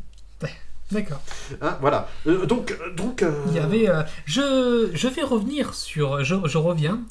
Et sur Space Invaders, à propos d'une légende urbaine. Ça, j'adore les légendes urbaines. Vous connaissez la fameuse légende urbaine comme quoi il y avait une, une pénurie de pièces de 100 yens au Japon. On l'a tous, l'a tous entendu. Si on s'intéresse un petit peu à Space Invaders, on l'a forcément, on l'a forcément entendu. Eh bien, c'est une légende urbaine qui est vraie. En fait, les archives de la Banque nationale du Japon ont révélé que, en effet, en mars et avril 1979, la production du nombre de pièces de 100 yens a littéralement explosé pour le mois de mars. Ils ont produit 2,1 milliards de pièces euh, de 100 yens euh, pour le mois de mars, donc ça c'est le chiffre standard. Et au mois d'avril, ils ont dû produire 6,5 milliards de yens supplémentaires. Et la, Banque nationale du Japon a produit à ce point parce qu'il y avait les, pièces de 100 yens avaient littéralement disparu de la circulation. Et c'était aussi dû à ce que j'avais dit au début, c'est-à-dire, tu te rappelles, il y avait un, un problème de monnayeur au, euh, au, Pong. au- ah non, au, au premier, euh, au premier band Space, Invaders, Oui. c'était, euh, ils, ils avaient augmenté le volume de, du monnayeur. Et donc, ce qui veut dire qu'il y avait que, que chaque borne avait vraiment un nombre de pièces très grande. Alors que, alors que Nolan Bushnell, quand il avait fait Pong, il avait exprès, il, il pensait que le jeu n'allait pas marcher, il avait rempli à moitié Oui, le, le, le monnayeur. Ce qui, ce qui fait que les pièces ne rentraient plus. oui, voilà. non, mais- mais, mais, mais donc, on a à peu près le même récit, mais, pour, mais à cause de, de, de, de- causes littéralement différentes. Et C'était littéralement di- différent, mais sauf que le, problème aussi avec, euh, avec cette histoire de gros monnayeurs, c'est que euh, les, euh, les patrons de salles d'arcade, ils avaient beaucoup de mal à transporter les pièces à la banque, parce que c'était vraiment des sacs qui pesaient plusieurs kilos, c'était lourd à porter. Donc ils attendaient, ils attendaient quelque temps pour, pour, les, pour les amener, et parfois la banque ne prenait pas, parce euh, il y avait, y avait plusieurs milliers de, plusieurs centaines de milliers de yens, hein, c'est des pièces de 100 yens. hein. Et puis imagine, euh, dedans, tu dois encore compter les nombres de fausses pièces. Et tu dois. déjà, il y, avait, ouais, tout ça. Et, euh, et euh, c'était vraiment. C'était à cause, à cause de, de ça. Alors, euh, moi, je pense que l'idée la plus propre, c'est qu'un employé de banque vient lui-même dans la salle d'arcade, certifie les pièces non, et déjà, puis les du, prend. euh, Non, mais ça, ça serait, ça, ça, ça serait pas mal. Mais e- e- Exactement. E- Exactement. Euh, J'ai- J'aime beaucoup la, la petite rubrique Eratom. ah oui, oui, oui. Pe- pe- Petit, petit plus. Euh, quelque chose que peut-être tu ne sais pas, Duracell et toi non plus, Kira. euh, c'est qu'il y avait un bug sur, euh, sur Space Invaders. Bon, il y en avait plusieurs, mais raconte tout. Euh, alors, euh, le- c'est ce qu'on appelait le tir façon Nagoya. C'est parce que en fait, les, euh, utilisateurs se sont appropriés ce, bug pour, euh, gagner des points. Et on appelait ça le tir Nagoya. Il, s'agit d'un bug qui fait que la tour euh, de missile devient invincible lorsque les envahisseurs sont sur la ligne de, la plus basse. Oh, la putain. découverte de cette anomalie a permis aux joueurs doués de faire durer les parties pendant, plus, euh, pendant plusieurs heures. C'est-à-dire, en gros, quand on était au niveau de difficulté maximum, quand ils étaient sur la, sur la ligne de base, eh bien, en fait, la tour de tu- enfin, dont le personnage, enfin, le, le joueur devient invincible. Euh, il, faut, il, faut, il faut dire quand même que euh, Tomohiro, lui, il a conçu Space Invaders de façon à ce que les, les, les bons joueurs ne puissent pas tenir plus de 15 minutes avec juste 100 yens, hein, parce qu'à la base, ah, c'est quand même pour faire de l'argent. Hein. Euh, or là, en utilisant cette technique, euh, ben, le joueur peut durer plusieurs heures. Alors normalement, euh, ça, qu'est-ce qu'on aurait dû avoir? On aurait dû avoir un retour des boards, on aurait dû avoir un mécontentement des, euh, euh, des, des- des opérateurs. Eh bien, pas du tout. En fait, c'est devenu une, un but à atteindre. C'était le, Nagoya tir. C'était le, le- une façon d'utiliser des, des, des glitches. Alors, on, on- les gens ne savaient pas forcément que c'était des bugs. C'était le truc et astuce qu'on se, qu'on se transmettait entre, entre bons joueurs. Parce que déjà, pour arriver à, à, ce que, les, euh, à ce que les, aliens se trouvent sur la ligne de base, il faut atteindre le niveau 8. Donc déjà, avant que tu atteignes le, bug, euh, il faut déjà être un super joueur. Euh, donc en fait, ça, ça a cultivé le, tous les gamins du Japon voulaient faire partie du club des joueurs qui savent exploiter cette technique. Donc on, donc on, un truc qui aurait pu être un, un mauvais, truc pour Space Invaders a en fait augmenté son, aura. Et ça, je trouve ça, génial. Et c'était, euh, il y avait, euh, euh, y avait aussi le Nagoya Ushi. C'est parce qu'il existait plusieurs façons de provoquer le, le bug. La, tec- Nagoya Oshi. la, la technique la plus répandue, alors ça c'est euh, c'est un, petit truc, la technique la plus répandue consiste à éliminer tous les envahisseurs de gauche en veillant bien à ce que, euh, à, à ce que les autres puissent euh, arriver jusqu'à l'extrémité de la base, puis une fois qu'il y en a un qui a, qui a, qui a touché la base, paf, on, on déclenche l'invi- l'in- l'invincibilité. Euh, C'était des techniques qui se transmettaient euh, entre, euh, entre, bons joueurs. Et euh, c'est, euh, il y avait aussi le tir façon euh, Tokyo qui consiste à épargner tous les envahisseurs sur les extrémités et de s'occuper en priorité des envahisseurs du milieu. Du fait, on peut, enfin c'est, ce sont des, ce sont des stratégies, mais qui, qui, qui exploitaient tous des, bugs. C'est, c'est, c'est, voilà. Je trouve, je trouve ça génial de pouvoir utiliser, utiliser ça. Oui, euh, et euh, il y avait un, il y avait un, un, un- un- un truc euh, à peu près comme ça sur un des, une des suites de Space Invaders Ouais. qui était prévu par les devs, je crois. Mhm. C'est sur Galaga. Un Galaga qui, est un, qui, est- qui, qui- qui se rapproche énormément de Space Invaders. Hein. Euh, alors, il y a un secret. Il y a un secret. C'est, c'est, euh, il fallait pas tirer du tout. Euh, et puis euh, pendant à peu près 10 minutes. euh, et euh, il y a euh, euh, et euh, après euh, il y, a, une procédure assez complexe et euh, le le le le, le euh, le, le- le- le- le tru- le truc, euh, c'est que euh, on, on- on peut avoir des, euh, euh, des trucs supplémentaires, c'est-à-dire euh, on a, deux vaisseaux côte à côte, deux vaisseaux côte à côte qui tirent, et puis on peut faire des, des scores maximum, etc. Mais pendant 20 minutes, il faut pas tirer un seul tir, il faut faire que de l'esquive. D'accord. Et, c'est encore plus compliqué que ça. Mais c'est. Alors je sais pas si c'est. bug. Est-ce que c'est un bug Est-ce que c'est une feature? Ça, je ne sais pas. Mais en tout cas, euh, voilà, c'est le genre de glitch. euh, c'est le genre de glitch, euh, le genre de bug prévu ou non par les développeurs. Euh, voilà. euh, Est-ce que c'est, est-ce que c'est la, c'est la naissance finalement ce genre de bug du, du Konami Code? Est-ce que c'est la naissance du, euh, est-ce que c'est la naissance euh, des- de codes euh, de triche implémentés au jeu pour que les développeurs puissent tester leur jeu sans problème? Par exemple, des codes pour euh, l'invincibilité, des Oui, codes pour euh, oui. Hum, Comme ça, euh, comme ça, on peut, on peut tester en vrai le, le- le jeu euh, et puis euh, et puis voir s'il y a des niveaux qui sont pas finis, Ouais. etc. Euh, C'est ça. Donc, dans tous les jeux, euh, faut, faut, faut se dire que tous les jeux, de toute façon, il y aura une faille. Ouais, de- il, y a toujours, il y a toujours une faille, c'est jamais codé euh, parfaitement. Mhm. Euh, je vais faire un petit point loi. C'est le point loi. Euh, vous savez que Space Invaders a eu un succès euh, foudroyant, notamment un succès parmi les collégiens. Et qu'est-ce qui se passe quand on a un, truc super ludique euh, euh, à, faire? Eh bien, on préfère le faire au lieu d'aller à l'école. Et donc, il y a eu une vague d'écoles buissonnières à cause de Space Invaders, et telle que, euh, tel que ça devenait un problème national. Et donc, il y a eu des, euh, des, euh, euh, des législations sur là- là-dessus. Le 2 juin 1979, il y a une conférence extraordinaire qui est organisée au Japon où on décide de légiférer sur le cas Space Invaders. C'est la, la fameuse Invader Gyokai de Jinchuku Sengai, donc en français, déclaration sur l'autolimitation de l'industrie Invaders. Quatre mesures chocs sont énumérées ce jour-là et sont imposées à tous les acteurs de l'arcade au Japon. Euh, il est désormais interdit d'installer des machines de type Invader dans les salles non surveillées et sans responsable légal. Deuxièmement, les bornes de jeux Invaders doivent être, euh, ne doivent plus être accessibles aux mineurs de moins de 15 ans non accompagnés.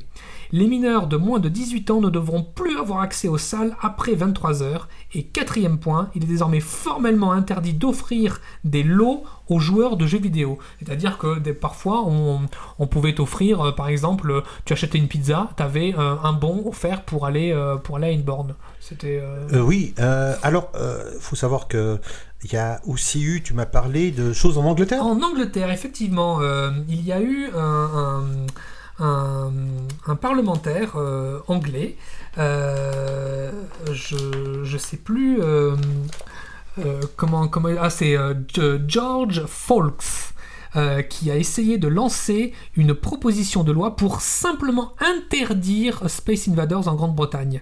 Parce que selon lui, le jeu vidéo était, le jeu vidéo en général, hein, je parle, hein, les jeux vidéo, ça rend, euh, ça, rend, euh, ça- ça rend violent, hein, parce qu'il disait que c'était en ligne directe la conséquence de la délinquance juvénile. Avant, on disait que c'était le BD la- les BD ou le jazz. Oui, voilà, bah, voilà, bah, là, c'était le jeu vidéo. Euh, le sujet sera débattu pendant plus de 20 minutes au Parlement britannique, mais la loi finalement rejetée à 114 contre 94, ce qui n'est, c'est, euh, il y a 14, euh, il y a, il y a, euh, 20, 23, euh, une vingtaine de lois de, de lois Ouais, d'écart. mais en 80, donc trois ans après sa sortie, quoi. Oui, oui, oui, c'était. euh, C'était en 80, ouais. Euh, mais, mais voilà, il y avait eu quand même il y avait eu des, des- des lois contre, contre Space Invaders. Donc, euh, dans les années 80, il faut savoir que bon, Space Invaders est quand même en déclin. hein. La, la, la vague, l'hyper vague avec les Invaders House, les, les, les, les- queues sur Space Invaders, c'est vraiment, ça a duré pendant environ un an. C'est de, de, juin 78 à juin-juillet euh, 79. En, en 80, euh, enfin en fin 79, va sortir euh, Space Invaders 2 euh, en couleur. Oui. Il, a- il existait déjà des versions en couleur euh, du, premier, du premier, mais le, la, la version. euh, Enfin, euh, Taito donnait aussi des. Comment ça s'appelle Des. C'était connu à l'époque, c'était des, des espèces de papier calque qui te permettaient de donner une, une- une fausse impression de couleur. Ok. Mais ça coûtait. Enfin, ça, ça, ça coûtait pas cher, mais par contre, la version couleur coûtait assez cher, donc finalement, il n'y avait pas eu des masses des versions. Alors, des versions- euh, une autre raison pour laquelle les gens ne jouaient plus à- aux bornes d'arcade Space Invaders, Ouais, c'est euh, ce qu'on appelle une killer application. c'est-à-dire. Bon, juste que euh, pour l'Atari VCS 2600, ils ont fait Space Invaders. Oui. Et, et la- les ventes de la console ont quadruplé Oui, suite à ça. Suite à ça, ouais. Ce qui veut dire, mais en fait, oui, sou- sou- souvent c'est ce qu'on dit, hein, c'est que la- la- la- la- le principal, euh, ce qui a vraiment causé la, la- le déclin de la- de l'arcade, c'est euh, la, la console de jeu. Tu, euh, l'arcade, tu, tu payes, tu payes 100 yens, voire 25 cents ou 1 franc en France euh, à l'époque Pour 30 secondes. pour 30 secondes. La, la- la- la console, tu, tu payes, tu payes peut-être 1000 francs la, la, la, la première fois et après tu peux jouer autant que tu veux. Et, surtout, sur l'Atari VCS 2600, tu pouvais régler la difficulté. En plus, tu peux régler la difficulté, oui. Euh, les, les- les scores, tu peux les noter, tu as le temps, tu es chez toi, euh, tu as le café, euh, euh, tu peux essayer, euh, tu peux vraiment essayer de grinder un score, quoi. Ah oui, non, c'est- clair. Donc, donc, donc voilà, mais c'est le premier exemple de killer application sur une co- console de jeu. C'est comme pour Mario et Nintendo, une Mhm. grande histoire d'amour. Là, c'était Atari et euh, Space Invaders. Je rappelle qui, euh, qui avait fondé Atari. Ah, Nolan Bushnell non mais non mais ouais et, euh, et donc donc voilà donc c'est vraiment il y a eu cette espèce de, de vague absolue de, de- de Space Invaders La vague belge. C'est autre chose, la vague belge. Attends. Oui, je sais que il y a, un truc. Alors, j'avais j'avais essayé de faire des recherches euh, sur apparemment un glitch qui pouvait être euh, euh, qui pouvait être fait sur Space Invaders 2. Apparemment, il y a une technique, parce que cette Space Invaders 2 est en couleur. Et euh, il y a un espèce de, de glitch qu'on peut, qu'on peut faire où on a euh, une espèce de, de, de vague, euh, de vague arc- arc-en-ciel, une vague d'arc-en-ciel qui, qui arrive. Alors ça, je suis pas arrivé à le confirmer. Donc euh, si vous, les auditeurs, vous, euh, vous, vous trouvez, vous trouvez l'info, Ou alors que vous confirmez que c'est un fake. ou vous confirmez que c'est un fake, merci de le dire en commentaire parce que j'ai vraiment, j'ai vraiment cherché. Je sais plus euh, si je l'ai lu ou si quelqu'un me l'a dit euh, sous, euh, euh, sous le tapis. euh, donc, euh, donc voilà. Euh, je pense qu'on a fait le tour de Space Invaders pour cette première, euh, pour cette, euh, cette première partie. Oui, oui, vous pouvez mettre euh, 10 cents dans la fonte pour continuer. Continue, insert coin. De toute façon, nous on se retrouve la semaine prochaine pour euh, la partie 2 de notre, notre émission qui va être consacrée à l'héritage de Space Invaders et des produits dérivés, y compris aussi à l'époque. Vous allez voir que euh, c'était prolifique et c'était aussi euh, des, euh, des premières fois. Euh, donc voilà, ben, j'espère qu'en tout cas euh, cette, cette émission vous a, vous a plu et vous a fait découvrir ce, cette cathédrale de la, de la culture, de notre, notre En culture tout cas, un moderne, pierre angulaire. une pierre angulaire de notre culture. Euh, Est-ce que vous avez un petit mot à ajouter? Mot. Mot. Voilà, merci pour cet ajout de mots. Euh... Saloperie. Tu nous aimes. Oui, oui, oui, je vous aime. Euh, Pour ça, entre autres. entre autres, Euh, plus d'autres. Euh, donc voilà, ben, je vous remercie beaucoup et euh, à la prochaine sur les ondes d'éteinte ton ordi. Pour euh, les suites de Space Invaders, en quoi cela a influencé la culture pendant et après.